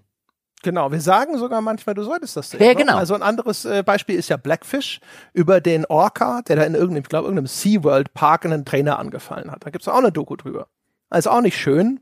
Also sowohl, äh, wenn du, wenn, weil ich glaube, dieser Angriff ist da so, zumindest in Teilen auf Kamera festgehalten, ne? Und aber auch, es geht natürlich um das Schicksal dieses Tiers in Gefangenschaft. Mhm. Ist äh, rundherum kein angenehmer Film. Ja. Ist aber einer von denen, wo die Leute ne, sagen werden, das sollten wir uns aber mal anschauen. Wir sollten vielleicht mal diesen Film sehen, der uns vor Augen führt, welche Konsequenzen das hat, ne, was wir mit den Tieren dort anstellen und so weiter und so fort. Und äh, äh insofern, ich gebe dir völlig recht, es ist ja auch so, ich habe es ja dann gespielt. Ne? Ist ja jetzt nicht so, dass ich da jetzt komplett abgeprallt wäre oder sonst irgendwas wie so ein äh, Gummiball. Es war halt nur, ich war nicht auf Rosen gebettet, es, hat, äh, es war unangenehm. Und das ist ja aber das Interessante, deswegen machen wir diesen Podcast heute. Mhm. Das passiert mir ja in Spielen nicht. Ich werde ja normalerweise auf Rosen gebettet wie ein Prinz. Ja, mir, mir ist es sogar neulich äh, tatsächlich passiert, dass ich etwas gesehen habe, was man sehen sollte, ja, und was ich, was ich nicht sehen wollte, um unbedingt, denn mir ist irgendwie bei Reddit oder so gab es mal wieder ein, ein Video, was Tierschützer aus einem Schlachthof in, glaube ich, Kiel war es, aus einer Großschlachterei in Kiel aufgenommen haben. Und das war irgendwie, ich lag schon im Bett und ich hatte, glaube ich, war vor, mit meinem Mitbewohner irgendwie so leicht ein, leicht einen Sitzen gehabt und äh, scrollte da so rum und dachte, ja komm, das guckst du dir jetzt an, sowas solltest du ja immer mal wieder sehen. Und dann war das so ein, eins dieser Videos, wo ich, äh, oder das war jetzt das Video, äh, was jetzt einfach der Tropfen auf, äh, der das fast zum Überlaufen gebracht hat, wo ich gesagt habe, ich muss meinen Fleischkonsum gewaltig einschränken und vor allen Dingen nirgendwo mehr, wo ich nicht die Herkunft zumindest äh, halbwegs nachvollziehen kann und damit auch, je nachdem, wo die Herkunft halt stattfindet, auch Haltungsbedingungen und so weiter und auch Schlachtbedingungen, ähm, dann ist, kann ich da kein Fleisch mehr essen, das geht nicht mehr. Ja, das ist ganz geil, ey, das, das ist ja, das ist jetzt so, so, ein, so ein ulkiger Zufall, weil wir liegen gar nicht so weit auseinander. Ich bin jetzt, was ist der fünfte, achte, wo wir es aufnehmen, in Woche sieben, wo wir nur entweder vegetarisch oder Fisch gegessen haben. Fisch habe ich mir noch rausgenommen. Auch ich weiß, das ist auch nicht unproblematisch, aber man muss ja sich langsam ins kalte Wasser lassen sozusagen. Und ganz ähnlich. Also ich habe jetzt nicht nochmal ein, Video gesehen, aber mit den ethischen Dimensionen von Massentierhaltung und so, da hadere ich schon lange. Und wir haben ja auch schon in vergangenen Goodies zum Beispiel, haben wir ja da auch schon drüber gesprochen. Also wir, wir sehen es ein, mhm. der Geist ist willig, das Fleisch ist äh, schwach. Und äh, ja, aber ich, ich wollte damit auch zum Ausdruck bringen, gerade sowas, was man nicht sehen will und vielleicht nicht spielen will, ich halte das zumindest für genauso vorstellbar in diesem Medium, kann halt äh, eine, eine gute, moralisch richtige Verhaltensänderung oder Umstellung ja. äh, bewirken. Und ja, hätte ich schon früher machen können, hätte ich schon früher machen sollen, würde für mich bestimmt auch noch die ein oder andere Ausnahme insofern, weil ich gestatte mir ja zum Beispiel noch, wenn ich jetzt weiß von unserem örtlichen Metzger, wo das Fleisch herkommt und so weiter, ähm, wo ich auch den, den Leute kenne, die in dem, weil meine Eltern, eben wir Eltern, die selber Metzgerei hatten und so weiter, also wo der, der, der Schlachthof ist und wie da die Bedingungen seien von Leuten, die dort halt auch tatsächlich arbeiten. Äh, das ist alles noch okay, aber weißt du, sowas wie geht halt keine Currywurst mehr am Stand oder ein McDonald's Ding beim äh, ein, äh, Burger bei McDonald's oder so. Das habe ich mir jetzt zumindest vorgenommen. Mal gucken, wie eisern ich bleibe. Aber das war halt wirklich handfest von das Leid von Tieren zu sehen, dass ich jeder, also ich eigentlich die ganze Zeit ausschalten wollte und mich dann gezwungen habe, das zu Ende zu gucken. Ähm, dieses nicht sehen, nicht spielen, nicht lesen, was auch immer wollen, ähm, das, das, das kann handfest viel, also bei mir führte das jetzt zu einer Verhaltensänderung, die, äh, äh, glaube ich, Tausende von von etwas militanteren äh, Veganern, die halt überall rumlaufen, sagen, du darfst und darfst, darfst nicht. Also das Gucken war für mich jetzt viel effektiver. Ja, bei mir war es äh, tatsächlich genau das Umgekehrte, nämlich äh, einfach die Begegnung mit den Tieren im Urlaub. Also wir sind jetzt die letzten Urlaube immer hier so ins Umland gefahren, in die Berge. Und dann siehst du da halt einfach überall irgendwelche Küchen über die, über die Almen laufen, ne, und Schweine und sonst irgendwas. Und äh, es war echt so der Kontakt mit, mit den Tieren, die dort eigentlich jetzt zumindest so dem, dem Augenschein nach auch unter guten Haltungsbedingungen unterwegs waren, weißt du, wo ich mir dachte so, ihr seht schon irgendwie ganz glücklich aus so am Leben. weißt du? Und äh, die ganzen anderen Eindrücke, diese Schlachthof-Videos, das kannte ich vorher sowieso schon. Ne? Und das ist aber was, das siehst du, du bist schockiert und du, äh, wie du es ja auch schon selber beschrieben hast, man kann das dann relativ gut äh, immer wieder so ausblenden. Äh, ja, aber irgendwann halt nicht mehr. Ne? Und das ist, ist auch was, das hat sich länger angebahnt. Und aber das ist ähm, was, wo ich auch selber, also für mich ist es so, mich, dieser Druck, wenn Menschen mich anschreien und sagen, äh, du musst damit aufhören, du Schwein, das funktioniert eher schlecht. Äh, hab da einfach, glaube ich, so eine eingebaute Trotzreaktion. Das ist manchmal positiv, äh, wenn man hier, ne, also beim, beim Job sich nicht einschüchtern lässt, wenn es um die Berichterstattung geht, aber es ist halt auch manchmal schlecht, weil man dadurch sturer wird. Und ähm, ja, aber so jetzt so in meinem eigenen Pace, dass ich sage, so hey, ich sitze nicht da auch und mache jemand anderem Vorschriften und sage, ich bin jetzt erleuchtet und moralisch erhaben und fange jetzt auch an, äh, jeden schief anzuschauen, der an diesem Punkt noch nicht gekommen ist. Ich gebe mir da selber Zeit, ich gestatte mir da auch irgendwo äh, sozusagen nochmal irgendwo rückfällig zu werden. Äh, drauf zu achten, was so Haltungsbedingungen angeht. Äh, da hatten wir auch in der vergangenen Folge schon mal drüber gesprochen. Das mache ich auch schon länger. Da ist es nur für mich leider schwieriger als für dich, weil du dich in deiner Umgebung besser auskennst. Ja. Ich muss mich dann halt häufig immer drauf verlassen, wenn da irgendwo eine Broschüre liegt und mir glückliche Schweinchen zeigt, dass das auch stimmt. Ich würde halt generell also auch da wird es halt Ausnahmen geben, ähm, aber ich kenne mich ja in der Umgebung aus und dadurch, dass die Eltern eine Metzgerei besessen haben, halt auch ein bisschen davon. Also ich würde halt generell immer davon ausgehen, ähm, dass ich in einer klassischen Supermarktkette halt kein Fleisch bekomme, das aus einer guten Haltung stammt. Da wird es ja, Ausnahmen geben, aber da wirst du dich nicht äh, bei keiner Deklaration auf dem Etikett und Haltungsbedingung A und so weiter wirst du dich darauf verlassen können. Die sind ja meistens, also die, die Haltungsbedingungen kommen ja außer bei den Bioprodukten kaum über die zwei hinaus und zwei ist eigentlich noch scheiße. Eigentlich ist alles, glaube ich, außer unterhalb vier ist eh alles indiskutabel, was, wenn man das aus ethischen Gründen äh, anders machen möchte. Mhm. Also äh, von daher also das ist halt eine Sache von einem, äh, äh, weißt du, wo du es halt abbilden kannst. Ja? Wird auch nicht jeder Metzger wird jetzt hier, äh, wird jetzt hier äh, erhaben sein und über allem drüber stehen. Auch da wird es schwarze Schafe geben und bei Schlachthöfen und so weiter. Aber da kann man sich dann deutlich beim lokalen Metzger und da halt einfach fragen, wo kriegst du dein Fleisch her? Und dann vielleicht auch durchaus mal fragen, wo schlachtest du? Wo wird ja, denn das genau. geschlachtet? Denn ähm, es gibt in erstaunlich vielen Bereichen Deutschlands kaum noch Schlachthöfe. Ja. Ah. Das ist übrigens was, das habe ich von dir gelernt. Mhm. In einer früheren Goodie-Diskussion hatte ich vorher gar nicht drüber nachgedacht, dass selbst die, wo die Aufzucht okay ist, äh, in vielen Fällen dann trotzdem die Viecher in irgendeinen Viehwaggon laden und dann zu diesen Massenschlachthöfen fahren. Und es gibt hier so ein Feinkostgeschäft, das ist bei uns direkt am äh, Schlachthof in München. Und das ist übrigens auch so ein Beitrag, da laufe ich halt vorbei und dann hörst du es halt manchmal da Moon, ne? Und das ist halt auch sowas, da läuft es einem kalt den Rücken runter. Mhm. Und äh, auch das leistete seinen Beitrag dazu, dass ich irgendwann gedacht habe, so, glaube, wir müssen äh, anfangen, prinzipientreuer zu handeln. Ist übrigens ganz interessant, vielleicht noch zum Abschluss dieser Tangente und dann äh, äh, können wir die Leute ja mit dieser moralischen Überlegung äh, entlassen. Ähm, ich hatte mir eigentlich vorgenommen, es erstmal gar keinem zu erzählen und dann halt vielleicht fällt es halt irgendwann jemandem auf und dann würde ich es halt sagen, aber damit ich auch, weiß ich will halt nicht irgendwie jetzt moralinsauer durch die durch die Weltgeschichte rennen oder mir da irgendwie auf die auf die Schulter klopfen und so weiter. Deswegen ich mache das jetzt schon seit zwei Wochen, hab's aber noch nie jemandem erzählt und wenn ich es erzähle, dann im Podcast der ganzen Welt. Das war klug. Ja, genau. Mhm. Ihr habt jetzt auch so den Anlass genommen. Ich habe mhm. mir die ganze Zeit immer auf die Finger gehauen.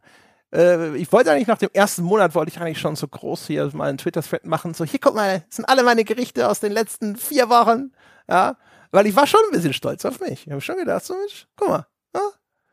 Habe angefangen, hier mir Linsenkochbücher und so zu kaufen. Man glaubt ja gar nicht, was man mit Linsen alles machen kann. Ja? Äh, aber habe dann auch gedacht, so, jetzt komm äh, sei nicht peinlich, habe ich mir gedacht. Aber wenn, wenn der Ball jetzt hier auf dem Elfmeterpunkt liegt, ja. ja, wir mussten halt schon einschweißen. Ja, wie heute Abend auch die Eintracht. Ich bin der festen Überzeugung, ja, wir schicken die Bayern 4-0 heim. Gott. Garantiert. Garantiert. Ihr habt ja Heimvorteil. Ja, natürlich. Also ich glaube, die, glaub, die Stimmung heute Abend im Stadion und so weiter, das wird schon ziemlich geil. Äh, glaube halt nicht, dass wir gewinnen. Aber ich behaupte das jetzt auch einfach mal im Podcasten, weil wenn es dann, wenn es dann so ausgeht, wenn die Leute sagen, guck mal da, der Jochen, der kennt sich aus. ja, ja, genau. Du wirst die schön zum Sieg trinken. Ja. Wir haben ja drüber gesprochen, ja. Zwischen deinem Level an äh, Bewässerung, ja, und den Siegchancen der Eintracht besteht ein direkt proportionales Verhältnis. Oh, da muss ich aber langsam loslegen. Ich würde sagen, ey, weil ich muss wirklich von wenig Chancen hochtrinken, ja. Also das ja. ist, das ist durchaus a tall order haben gerade erst darüber gesprochen, dass man sich seiner Verantwortung bewusst werden muss. Das ist natürlich richtig, ja. Und wenn ich jetzt, es ist auch so wieder, weißt du, klar, jetzt wo wir drüber reden, wenn ich jetzt nicht das Glückst-T-Shirt anziehe, ja. dann haben wir schon wieder verloren. Genau. Ja, und äh, dann sagen die Leute wieder, Jochen, warum hast du das T-Shirt nicht angehabt? Das werden die Leute schon sagen. Da wird es unangenehme, unangenehme Nachfragen geben. Mhm, mhm, mhm. Also insofern, deswegen, äh, ja, mach mal hier, schreite mal zur Abmoderation. Ich glaube, ich muss das muss das T-Shirt noch suchen. Wo ist das T-Shirt? Genau. Ja, also meine Damen und Herren, in diesem Sinne, falls Sie noch hoffentlich nicht unangenehme Nachfragen haben, forum.gamespodcast.de, lassen Sie uns wissen, was Ihre Perspektive darauf ist. Äh, sitzen Sie da und sagen, ich kann es nicht verstehen, ja, wie diese Diskussion über diesen Titel gelaufen ist, ja, oder haben Sie da hoffentlich äh, was von mitgenommen? Ansonsten, wir würden gerne was mitnehmen von Ihnen Geld äh, und zwar unter gamespodcast.de slash abo oder patreon.com slash auf ein Bier. Werden Sie Abonnent, werden Sie Bäcker, werden Sie Unterstützer, helfen Sie uns, diesen Podcast weiter zu betreiben, auszubauen und in Zukunft solche und ähnliche wunderbare Diskussionen führen zu können inklusive kleinere Abschweifungen hier und da vielleicht. Und äh, ansonsten, wenn Sie nicht in die Tasche greifen wollen, aber Sie möchten uns was Gutes tun, folgen Sie uns auf Spotify, vergeben Sie eine gute Bewertung auf iTunes oder erzählen Sie einfach weiter, dass es diesen Podcast gibt. Das hilft uns sehr. Wir schalten keine Werbung, wir leben von Mundpropaganda. In diesem Sinne, meine Damen und Herren, das war's für diese Woche. Wir hören uns nächste Woche wieder. Bis dahin.